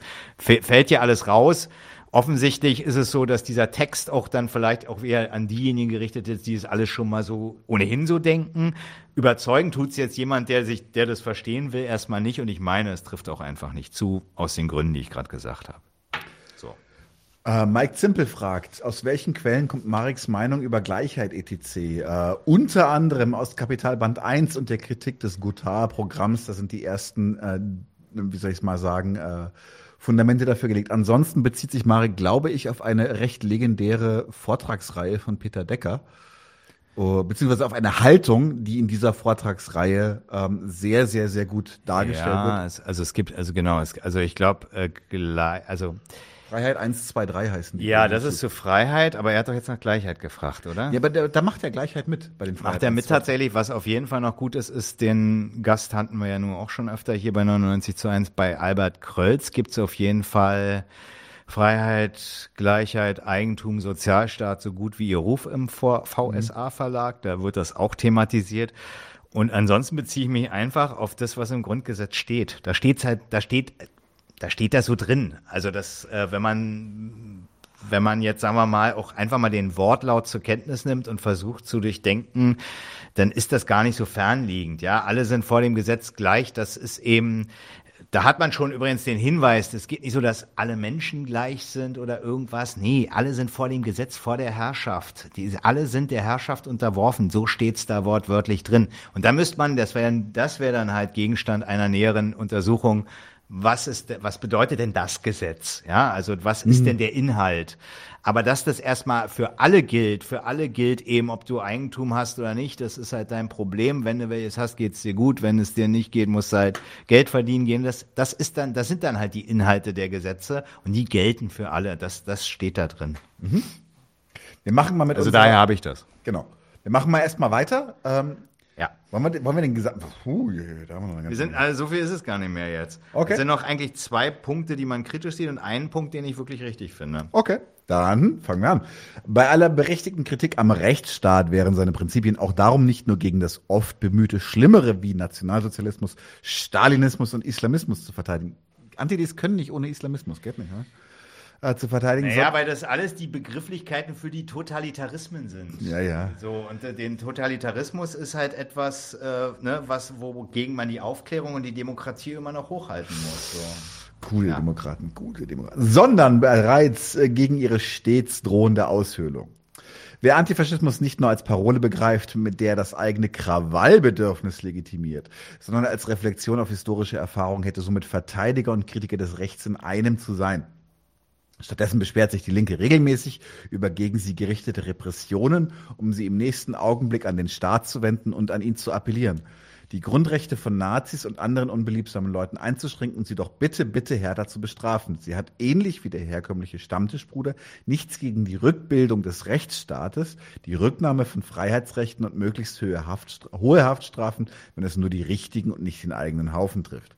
So, muss man sagen, das Letztere trifft ja zu. Ne? Weil das sind halt ihre Feinde. So, und da wird tatsächlich, da kommen, glaube ich, sogar noch ein paar Beispiele. Ich habe das jetzt so ein bisschen zusammengedampft, den Text. So, wenn Hooligans irgendwie ihre Reiseverbote oder sowas haben, da hat man ja sowas auch. Da beschwert sich jetzt äh, der originäre Antifa erstmal nicht. Das stimmt schon, ne? Und äh, sie sagen, also da, das stimmt erstmal. Ähm, da ist ein Widerspruch, weil wenn sie dann bei Lina irgendwie sagen, da werden die rechtsstaatlichen Maßstäbe nicht eingehalten, ähm, wäre die Konsequenz, das ist eine nette Polemik, muss man sagen, ja, das müsstest du dann bei allen anderen eigentlich auch sagen. Was bist denn, du Rechtsstaatsfan oder Linken-Fan? Ne? Das äh, entscheide dich mal. Das ist, das, das ist schon ein richtiger Hinweis. Das Erstere mit dem, was du zitiert hast, mit dem Nationalsozialismus und so weiter, dass man gleichzeitig Kritiker und ähm, Verfechter des Rechtsstaats ist, äh, das ist ähm, das Quatsch. Ja, das ist Quatsch. ähm, weil, also Nationalsozialismus, Stalinismus und Islamismus kann man ja tatsächlich für sich kritisieren. Dann muss man sich die Sachen halt angucken, die Programme, und dann hat man halt ein Ergebnis, ob man was davon hält oder Aber nicht. Aber in der Aufzählung ist schon eindeutig, woher der Wind pfeift. Woher der Wind pfeift, haben wir ja schon eingangs gesagt. Aber worauf es mir ankommt, ist so, daraus folgt überhaupt nicht, dass man den Rechtsstaat verteidigt. Dann hm. ist man halt Kritiker vom NS, vom Stalinismus und vom Islamismus. Aber daraus folgt eben überhaupt nicht notwendig, dass man den Rechtsstaat irgendwie geil findet. Ähm, den man ja übrigens, ist mal ganz geil, wenn die das immer sagen, muss man hier, muss man dagegen verteidigen hatte ich ja schon vorhin gesagt, der Rechtsstaat ist halt da, den braucht man nicht verteidigen. Äh, ob man ihn bestellt hat oder ob man ihn verteidigt, äh, der ist momentan die herrschende äh, politische Herrsch äh, oder die herrschende rechtliche Herrschafts die herrschende Herrschaftsform, ja, äh, Blödsinn. Aber ebenfalls, das ist die momentan äh, garantierte Herrschaftsform, äh, die praktisch zu dieser Klassengesellschaft jetzt hier erstmal besteht. Und die ist da, ob man sie bestellt hat oder nicht. Und da braucht man sie auch nicht irgendwie wild verteidigen. Das ist Bullshit, ja.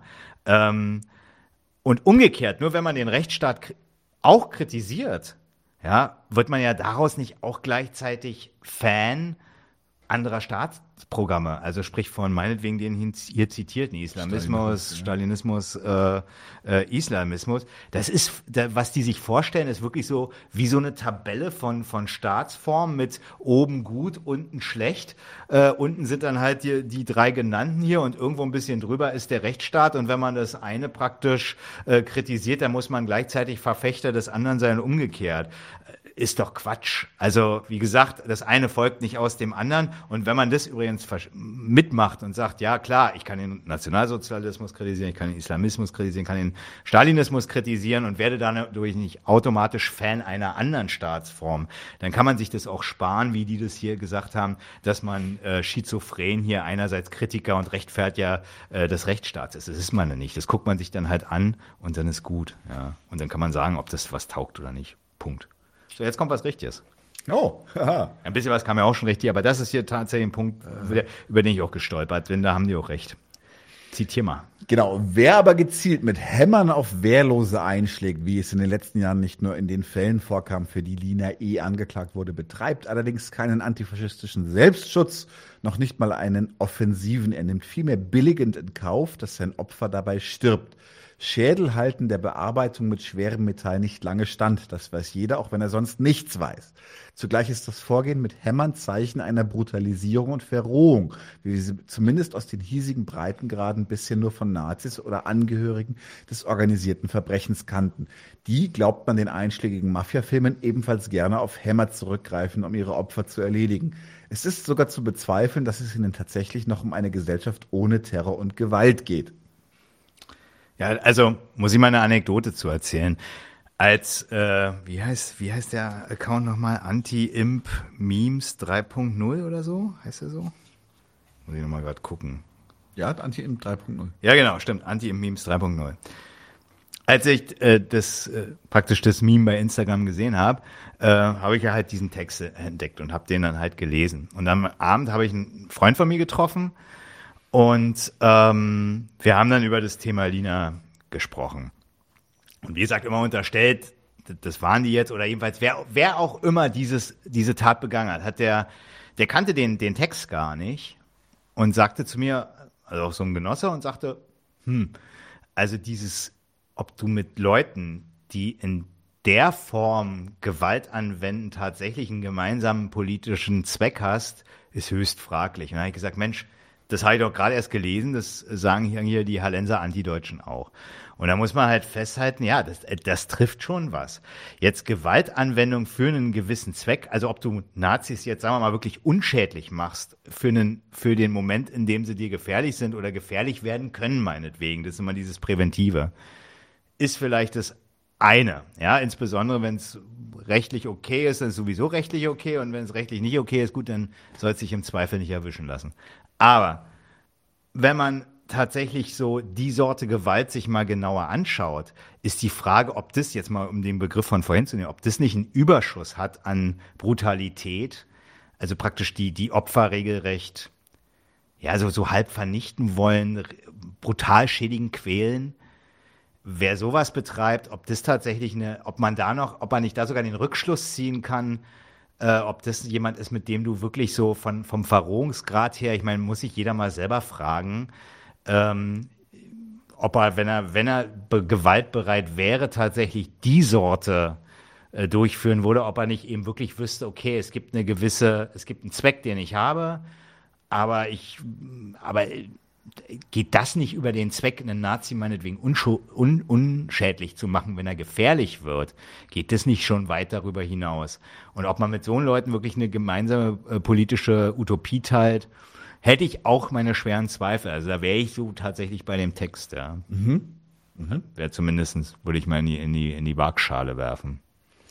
Da ist dann tatsächlich auch manchmal wirklich einfach die berechtigte Frage, ob diese Menschen politisch motiviert sind oder Ventile für Aggression. Das, das würde ich, also das ist mir psychologischer Quatsch. Ich meine, das würde ich den Personen, die dir diese Übergriffe gemacht haben, nicht vorwerfen, dass sie nicht äh, den Antifaschismus ernst meinen. Das würde ich, ich würde schon sagen, das sind jetzt nicht einfach Schläger, die zufällig in die Linke geraten sind. Mhm, okay. das, das würde ich, also die meinen das, also das würde ich denen schon abnehmen. Aber die Frage ist trotzdem, ob das nicht eine Sorte Gewaltanwendung, wie hatte ich ja gerade schon gesagt, Gewaltanwendung mhm. ist, wo man nicht sagt, so, was ist das eigentlich für ein Verhältnis zu Gewalt? Gewalt ist ja nichts Geiles irgendwie. Also das ist ja, mhm. macht ja keinen Spaß, ja.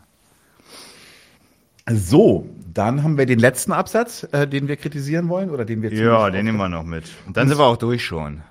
Danke, wer bis dahin durchgehalten hat. wir haben nur noch äh, zwei weitere Sachen.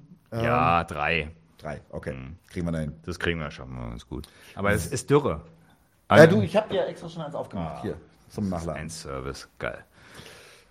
Ähm, um sich überhaupt noch von diesem staatstragenden Antifaschismus abgrenzen zu können, muss die Antifa in die Bereiche von Sprache und Mittel ausweichen. Will heißen, die verstärkte linke Militanz und der verbale Radikalismus der letzten Jahre sind nicht zuletzt dem Versuch geschuldet, sich doch noch vor der Anti-Nazi-Agitation des Staates und seiner Zivilgesellschaft zu unterscheiden. Da es inhaltlich nur wenige Differenzen gibt, bleibt nur die Gewalt. Ja, und das, das, das halte ich auch wieder für regelrecht blöd gestellt. Ja, äh, das ist auch so ein, so ein, so, ein, so ein Soziologenunfug. Die, also einerseits die Gewalt vom Inhalt zu trennen, also so, und, äh, und jetzt daraus so eine Art Unterscheidungsdistinktionstrieb oder irgendwas zu machen, das ist wirklich, äh, das, das könnte aus dem äh, äh, Verfassungsschutz äh, selber kommen. Das ist ein Quatsch. Also es ist doch so, es oder es ist doch nicht so, dass nicht durchaus Antifaschisten sagen, dass der Staat, das hatten wir schon, auf dem rechten Auge blind ist. Wenn sie sagen, der ist auf dem rechten Auge blind und macht nichts, und sie sind diejenigen, die gegebenenfalls das eben diese Lücke schließen, dann haben sie doch offensichtlich nicht das Bedürfnis, sich zu unterscheiden vom Staat, sondern etwas zu tun, was sie meinen, was äh, noch komplettiert werden muss zu richtigem Kampf gegen den Rechts, äh, Extremismus, Beispiel, also Rechtsradikalismus, so. Und ähm, das ist doch nichts eben, wo da jemand einfach Bock hat, sich abzugrenzen, sondern das, äh, aber das ist dann wirklich so, ja, da sind dann irgendwie so Distinktionstypen, die irgendwie wirklich, das ist wirklich so die, die Frage auf so ein Psycho oder auf so ein, wie gesagt, so ein, so ein soziologische Frage irgendwie so, wie ist der Mensch, wenn er irgendwie äh, meint, er müsse sich äh, von irgendwas abgrenzen, äh, dann fängt er hier in dem Fall an, Gewalt zu machen und, und, und die, die, der Text trennt völlig den Inhalt der Gewalt, die da offensichtlich ja vollzogen wurde, von wem auch immer. Das ist halt Quatsch. Ja, aber ich glaube, man hat eine ganze Menge hoffentlich so jetzt also ich versuchte mal so ein bisschen, also ich fand das ganz interessant, dass äh, der, der Standpunkt antideutscher Kritik sich bisher wenig bewegt hat in seinen Fehlern. Wie gesagt, auch hin und wieder in seiner Polemik ja durchaus auch mal treffend. Ja. So. Wir machen weiter und das war jetzt wieder Instagram. Tatsächlich. Nee. Doch. Doch. Sorry, ja, stimmt. Genau, genau. Und zwar äh, Kettenhunde und die mangelnde Verhältnismäßigkeit again, sagst du. Nazis sind Kettenhunde des Systems. Luft wird dünn, wenn man sie nicht körperlich angeht. Vor dem Gesetz sind nicht alle gleich. Repression gegen Linke. Ja, das ist so ein bisschen jetzt stichpunktmäßig, weil das aus so einer Story äh, der Inhalt Genau. Äh, das war eine Länge, also das, tatsächlich für den Kontext, das war eine längere und auch äh, nicht nur äh, gegen uns schießende äh, Instagram-Story. Nee, stimmt. In der auch äh, einfach dann am Ende halt hieß, aber da trennen sich unsere Wege. Ähm, diese Kritik haben wir. Also Nazis sind die Kettenhunde des Systems und wenn man sich nicht gegen sie körperlich äh, erwehren kann, dann kann die Luft für einen ganz schön dünn werden und halt dann wieder dieses, dass wir vor dem Gesetz nicht alle gleich sind, da die Repression gegen Linke stärker ist. Genau, also ich glaube, warum das so ist, dass die äh, Repression gegen Linke stärker ist und, und äh, stärker ist oder warum da gegebenenfalls ähm, Unterschiede bei der Beurteilung möglicherweise gleicher Sachverhalte stattfindet. Dazu haben wir ja schon was gesagt. Vielleicht noch mal kurz, also was zu dem Punkt, äh, Nazis sind Kettenhunde des Systems, die Luft wird dünn, wenn man sie nicht körperlich angeht. Also das hat ein bisschen was, ah, ich will, also das Wort Verschwörungstheorie ist immer so ein bisschen hart, weil es auch nicht viel erklärt. Aber ähm, es hat so ein bisschen was davon, als, als dass man da wirklich, wenn man sagt, das sind Kettenhunde, dass die für jemand anders arbeiten. Nee, die arbeiten doch erstmal tatsächlich für ihr faschistisches Programm.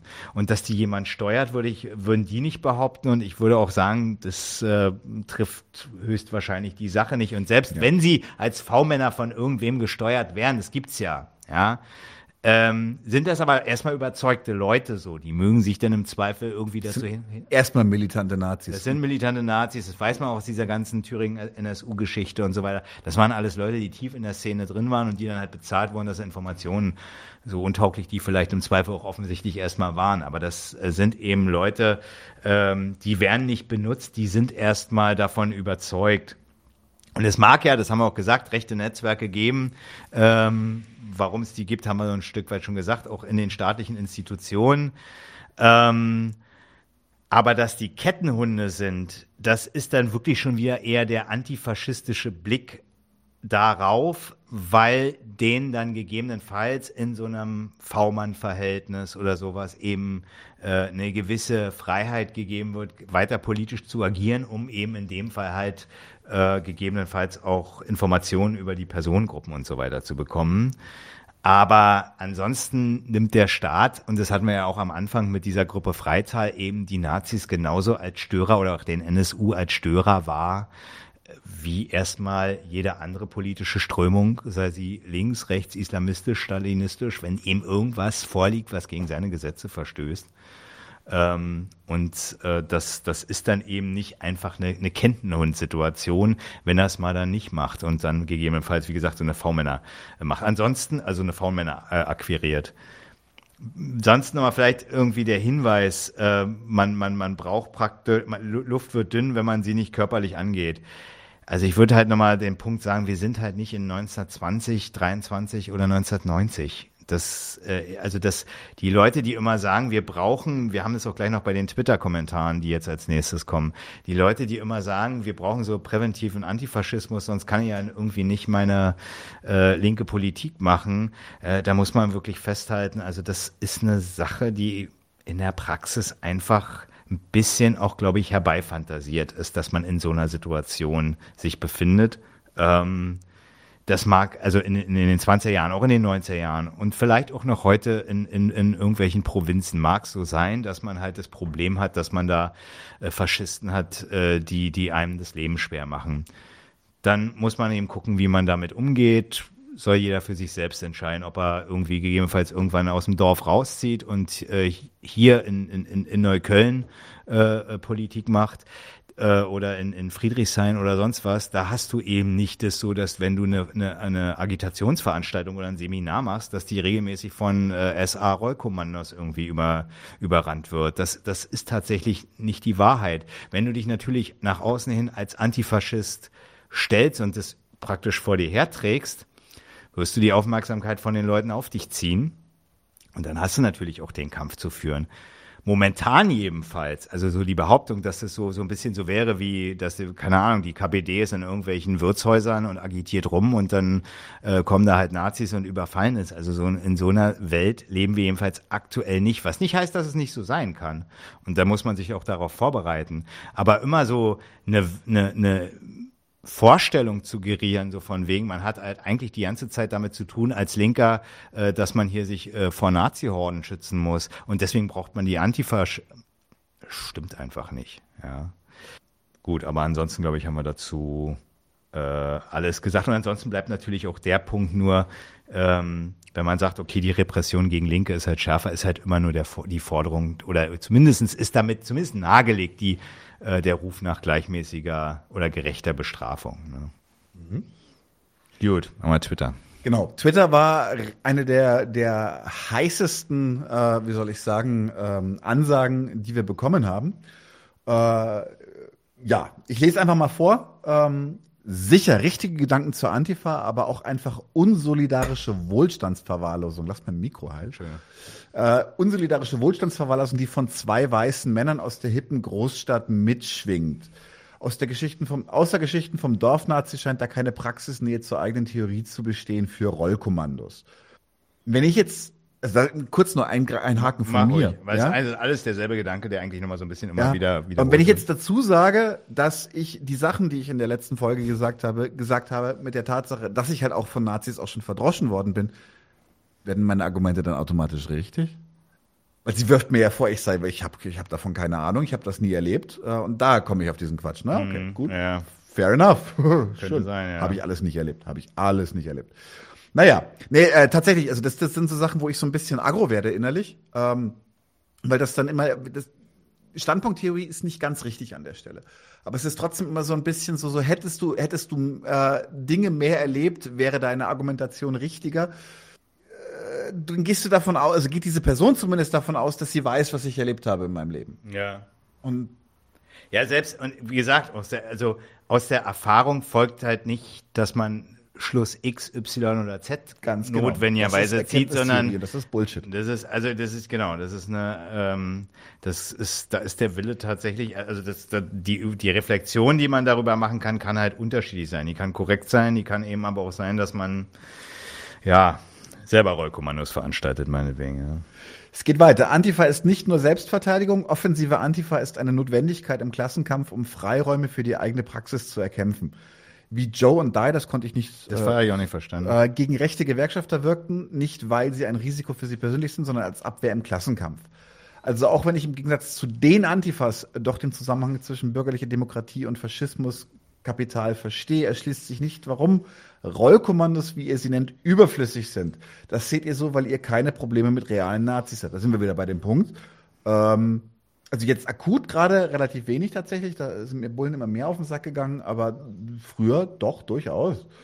Ähm, 99 zu 1, meiner Meinung nach übersieht Mane, also es war at uns äh, in Twitter, meiner Meinung nach übersieht Marek, dass es sich bei den Faschisten um politische Feinde handelt, die die Leben und Strukturen von Linken gefährden, weswegen Antifaschismus durchaus organisiert und auch präventiv sein muss. Ganz kurz bevor du deinen Punkt machst, eine Sache, die mir jetzt gerade einfach spontan eingefallen ist, ist tatsächlich, weil du auch sagst, so, hey, wenn du hier jetzt einen Kapitallesekreis groß bewirbst, die Wahrscheinlichkeit, dass Nazis dich überfallen, ähm, ist relativ gering.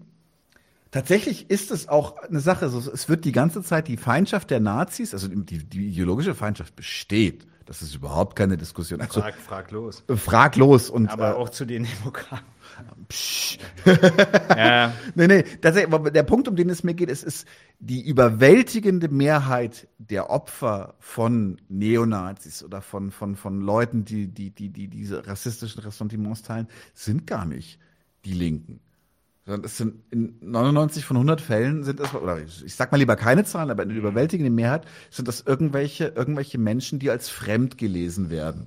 Mhm. Wenn man sich zum Beispiel die Opferstatistiken anguckt, wer hat aufs Dach bekommen oder wer hat aufs Maul bekommen, es, es gibt schon den einen oder anderen Antifaschisten, der auch tatsächlich ermordet wurde von Nazis. Und das ist natürlich Klar. absolute Tragödien.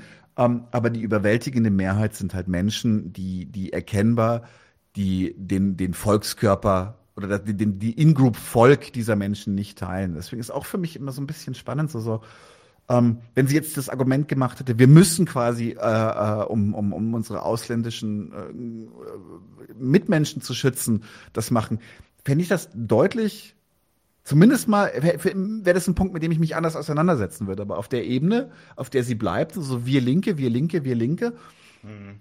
ist so ein ja, und ich sag mal so, wer geht denn gerade richtig dreckig mit äh, Leuten um, die äh, keine europäische Staatsangehörigkeit haben? Ne? Also das, äh, es, es, das ist nicht hier, äh, hier Nazi X aus äh, Eisenach im Bullseye, so, sondern fucking es ist, Frontex. Es ist, es ist fucking Frontex mit äh, den entsprechenden deutsch-französischen Führungsfiguren hier äh, in in Europa. Also insofern, ne? Also ich meine, das, ähm, also wenn man das ernst nehmen würde, dass man Leuten, die hier zu Schaden kommen aus rassistischen Motiven, ich meine, da ist doch der reflektierende Satz, die Nazis morden, der Staat schiebt ab, der ist ja richtig. Der, der, der, wenn man den aber ernst nimmt, komme ich nicht dazu, irgendwie mich mit Leuten im Bullseye, also das ist diese Kneipe in Eisenach, wo halt diese Rollkommandos stattgefunden haben, ähm, denn mit denen auseinanderzusetzen, dann habe ich offensichtlich eine ganz, eine ganz andere Situation von äh, Figuren, die offensichtlich mal mit ganz anderen Mitteln Leuten äh, hier schädlich werden, rassistisch schädlich werden, äh, als die Privatgewalt von Nazis, die nicht weniger schlecht ist. Ja, ne? Aber wenn ich das ernst meine, den Satz Nazis morden, der Staat schiebt, schiebt ab, dann ist doch offensichtlich da eine viel eine ganz andere Macht am Werkeln, die viel mehr Schaden anrichtet und die dann möglicherweise äh, in die Kritik geraten sollte, als bloß, sage ich jetzt mal, diejenigen, die man gegebenenfalls dann, äh, die man auch, mit denen man auch noch zu tun hat. Die ich hole mal Luft für eine kleine Polemik. Ja. Äh, die versucht an deiner anzuknüpfen. Das ist tatsächlich, wenn man sich das mal, wenn, wenn man das mal übergeordnet betrachtet, das ist kein Whataboutism. Jeder einzelne Mitmensch, der zu Schaden kommt, weil irgendwelche Faschos diese Person drangsalieren, schädigen, verletzen, vielleicht sogar töten, ist inakzeptabel. Das ist überhaupt keine, keine Debatte für mich. Natürlich. Klar. Ja. Haben die Leute auch nicht bestellt, die Opfer. Genau. Ja, klar. Ich sage jetzt auch keine Aber, sondern ich sage nur, wenn man dann aber den, Sch doch, jetzt habe ich aber gesagt, sorry, das war das Bier. Nein, wenn man den nächsten Schritt geht und dann aber betrachtet, dass Tausende von Menschen, weil sie nicht in unseren Volkskörper gehören, im Mittelmeer ersaufen, mhm. dann ist für mich halt schon auch die Frage so, so, ja, du redest, ich fand den Begriff gerade sehr schön, die Privatgewalt von Nazis. Ja, die ist inakzeptabel. Aber die Gewalt, die von unserer freiheitlich-demokratischen Grundordnung ausgeht, die, wenn man es böse formuliert, vielleicht gerade den Ernstfall probt, wenn der Klimawandel so kommt, äh, wie es denn pessimistisch äh, möglich ist, dann äh, ist das von einer, von einer, von einer Mörderischkeit, Mörderigkeit, ist das der richtige Ausdruck? Es ist jedenfalls absolut mörderisch. Und dann ist halt auch wieder die Frage, warum, warum der Fokus auf diese eine, zugegebenermaßen inakzeptable Gruppe, wenn das eigene System die Menschen genauso zermalt und zerquetscht, hm. wo es nur geht. Ja. Ja, ist, kann man nicht, kann man nicht anders sagen. Dass, so. du das, dass du sagst, kann man nicht anders sagen, ja. sehe ich jetzt mal durchaus als Ehrentitel. so, ähm, aber jetzt sagen wir vielleicht noch mal was zu dem, zu dem, äh, zu den Twitter-Kritiken. Also vielleicht erstmal auch noch mal polemisch, weil wir eh, dabei sind. Ne? Also es tut mir ja nur wirklich leid, dass ich jetzt hier als weißer Mann diese Gedanken vortrage. Das äh, habe ich nicht bestellt, aber äh, ich kann, kann jetzt nichts dafür. Ernsthaft gesagt, also ob ein Gedanke korrekt oder falsch ist, hängt nicht an der Hautfarbe, nicht am Geschlecht, nicht an, an was auch immer, sondern hängt einfach am Inhalt, was man vorträgt. die, diese Scheiße, die man sich hier irgendwie äh, äh, erklären lassen muss.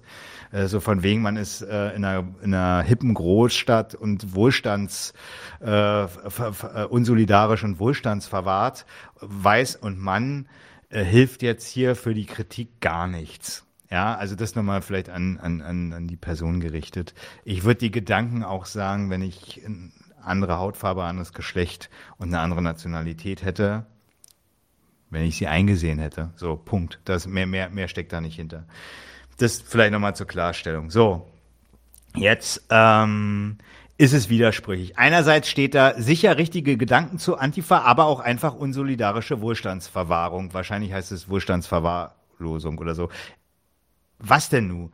Also, einerseits richtige Gedanken, dann wieder nicht, dann ist es unsolidarisch. Ja, wenn man, wenn man den Gedanken der Antifa nicht teilt, dann ist man notwendig nicht solidarisch, weil man ja tatsächlich man ist ja nicht auf einer Wellenlänge. Man führt doch einen Streit, ist ja auch kein Schaden so. Da muss man eben das ausstreiten und nicht hier äh, äh, so übermoralisch kommen, so von wegen, ähm, wir hätten alle eigentlich einer Solidarität zu folgen. Wo soll die denn herkommen? So, und dann nochmal was zu den politischen Feinden, die gefährlich sind. Hat's ja schon so vorhin ein bisschen gesagt. Wir sind hier nicht in 1920. Aber das ist ja eine Selbstverständlichkeit, wenn man politische Feinde hat, dass man sich derer erwehrt, egal wo sie herkommen. Nehme ich meinetwegen nochmal die Antideutschen, ob es äh, Islamisten, Stalinisten, Demokraten oder Nationalsozialisten sind. Das ist doch selbstverständlich, weil ich ja irgendwie die Existenz von mir auch meinetwegen sowohl aus privaten Gründen als auch aus politischen erhalten will. Daraus folgt aber noch lange nicht, dass ich ein Programm draus mache, äh, die politischen Feinde äh, zu bekämpfen, sondern das ist einfach eine, eine, Not, die ich habe und mit der ich irgendwie umgehen muss.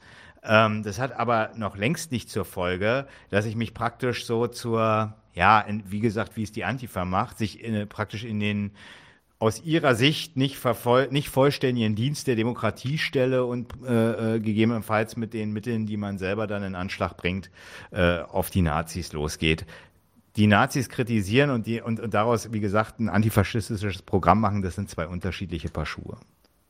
So, jetzt haben wir noch die letzte Sache, da haben wir kein Zitat, das, da muss ich was erzählen. Genau, da hast du eine, eine, eine Reise getan und bist angesprochen worden. Genau, auf der, auf der Straße praktisch, oder, ja genau.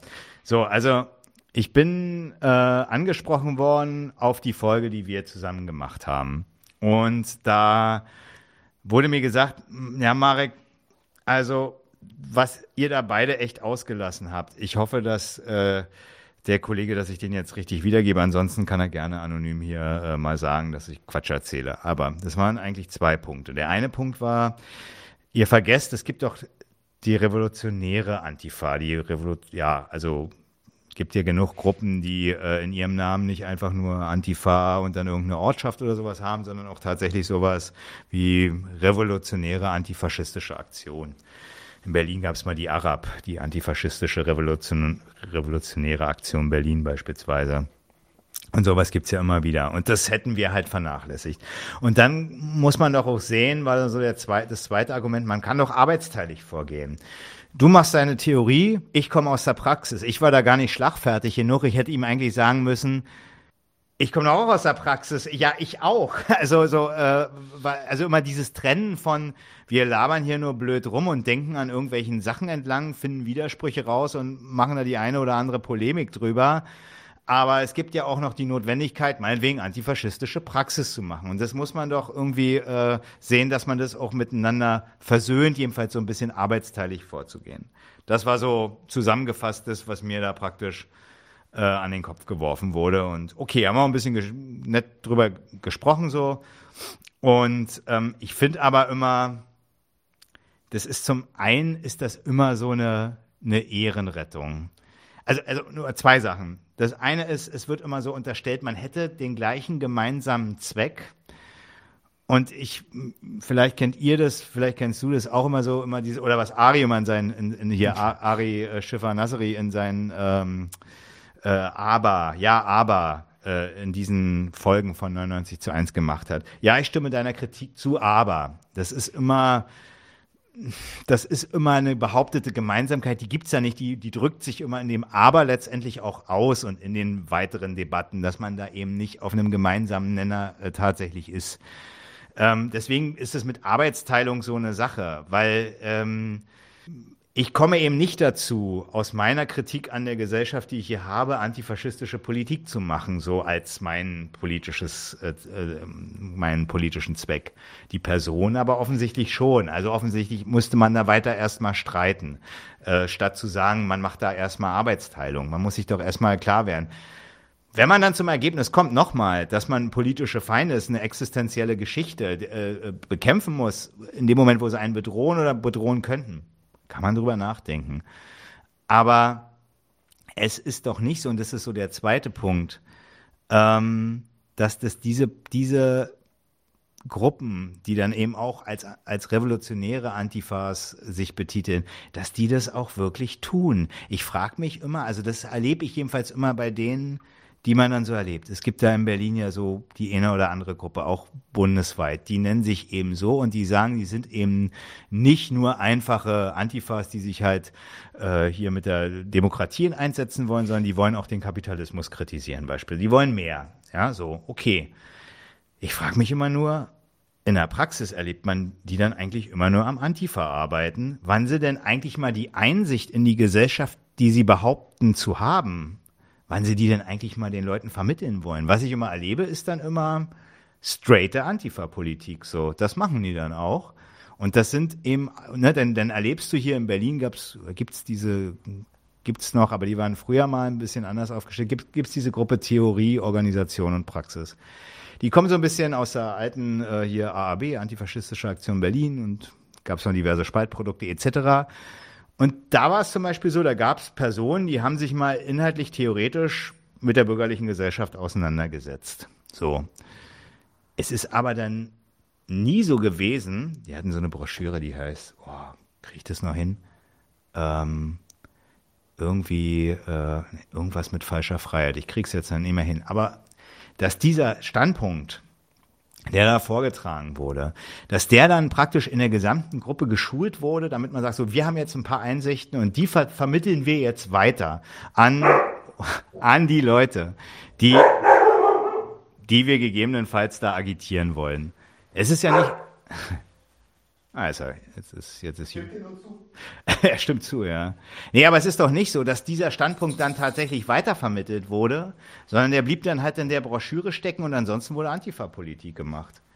Ja, also, also wenn ich mich auf den Standpunkt stelle, ich habe hier was zu kritisieren an dieser Gesellschaft, den Faschismus, die, die Ökonomie und so weiter, ja, dann muss ich mich, mir auch die Mühe nehmen, das mal tatsächlich äh, weiter zu vermitteln, sowohl in meiner eigenen kleinen Gruppe oder größeren Gruppe, als auch irgendwie in die Öffentlichkeit gehen und das weiter zu vermitteln. Aber das, das, das merkt man bei diesen Gruppen. Das ist, deswegen meine ich, das ist immer so ein bisschen ja, so ein Feigenblatt irgendwie so dieses, äh, ich, ich, ich habe irgendwie so ein paar kritischere Gedanken zu der bürgerlichen Gesellschaft und bin gleichzeitig Antifaschist. Mhm. Das scheint immer in so einem merkwürdigen Etikettenverhältnis zu stehen. Am Ende des Tages ist die antifaschistische Arbeit auch das, was dann auch wirklich übrig bleibt. Das ist jedenfalls so meine, meine Erfahrung. Und deswegen nichts dagegen, wenn Leute sagen, sie nennen sich äh, revolutionäre Antifaschisten. Sie wollen nicht nur einfach irgendwie die blöden Soldaten der Demokratie sein. Okay dann sollen sie aber auch von dem Antifa-Kram irgendwie einfach mal sagen, dann ist das eben aber auch wirklich nur eine möglicherweise notwendige Maßnahme in einer Situation, wo sie bekämpft werden. Aber ansonsten machen sie eben auch die Vermittlung von revolutionären kritischen Gedanken. So. Ich würde sagen, das ist ein gutes Abschlussstatement. Wenn wir nicht noch was haben, ähm, dann ja. Ja, du bist, du bist äh, Atominem angegangen worden äh, als GSPler, der hier regelmäßig eine Bühne bekommt und gegen Polit ähm, nee, Quatsch. Der, der nimmt dich gerade schon in Schutz. Nee, aber äh, genau hier, GSP Marek, in je, mittlerweile in jeder zweiten Folge präsent, um seine Polemiken ausbreiten zu dürfen. Ich muss ja. ganz ehrlich sagen, dass Leute, die das so formulieren, die also keinerlei, keinerlei Kritik an deinem tatsächlichen Inhalt äußern, äh, sondern einfach nur so, so Gummibegriffe. Erstmal bist du nicht beim GSP, wenn, wäre auch wurscht. Ähm, mach doch mal ein Argument draus. Was hat er denn gesagt, was dir stinkt?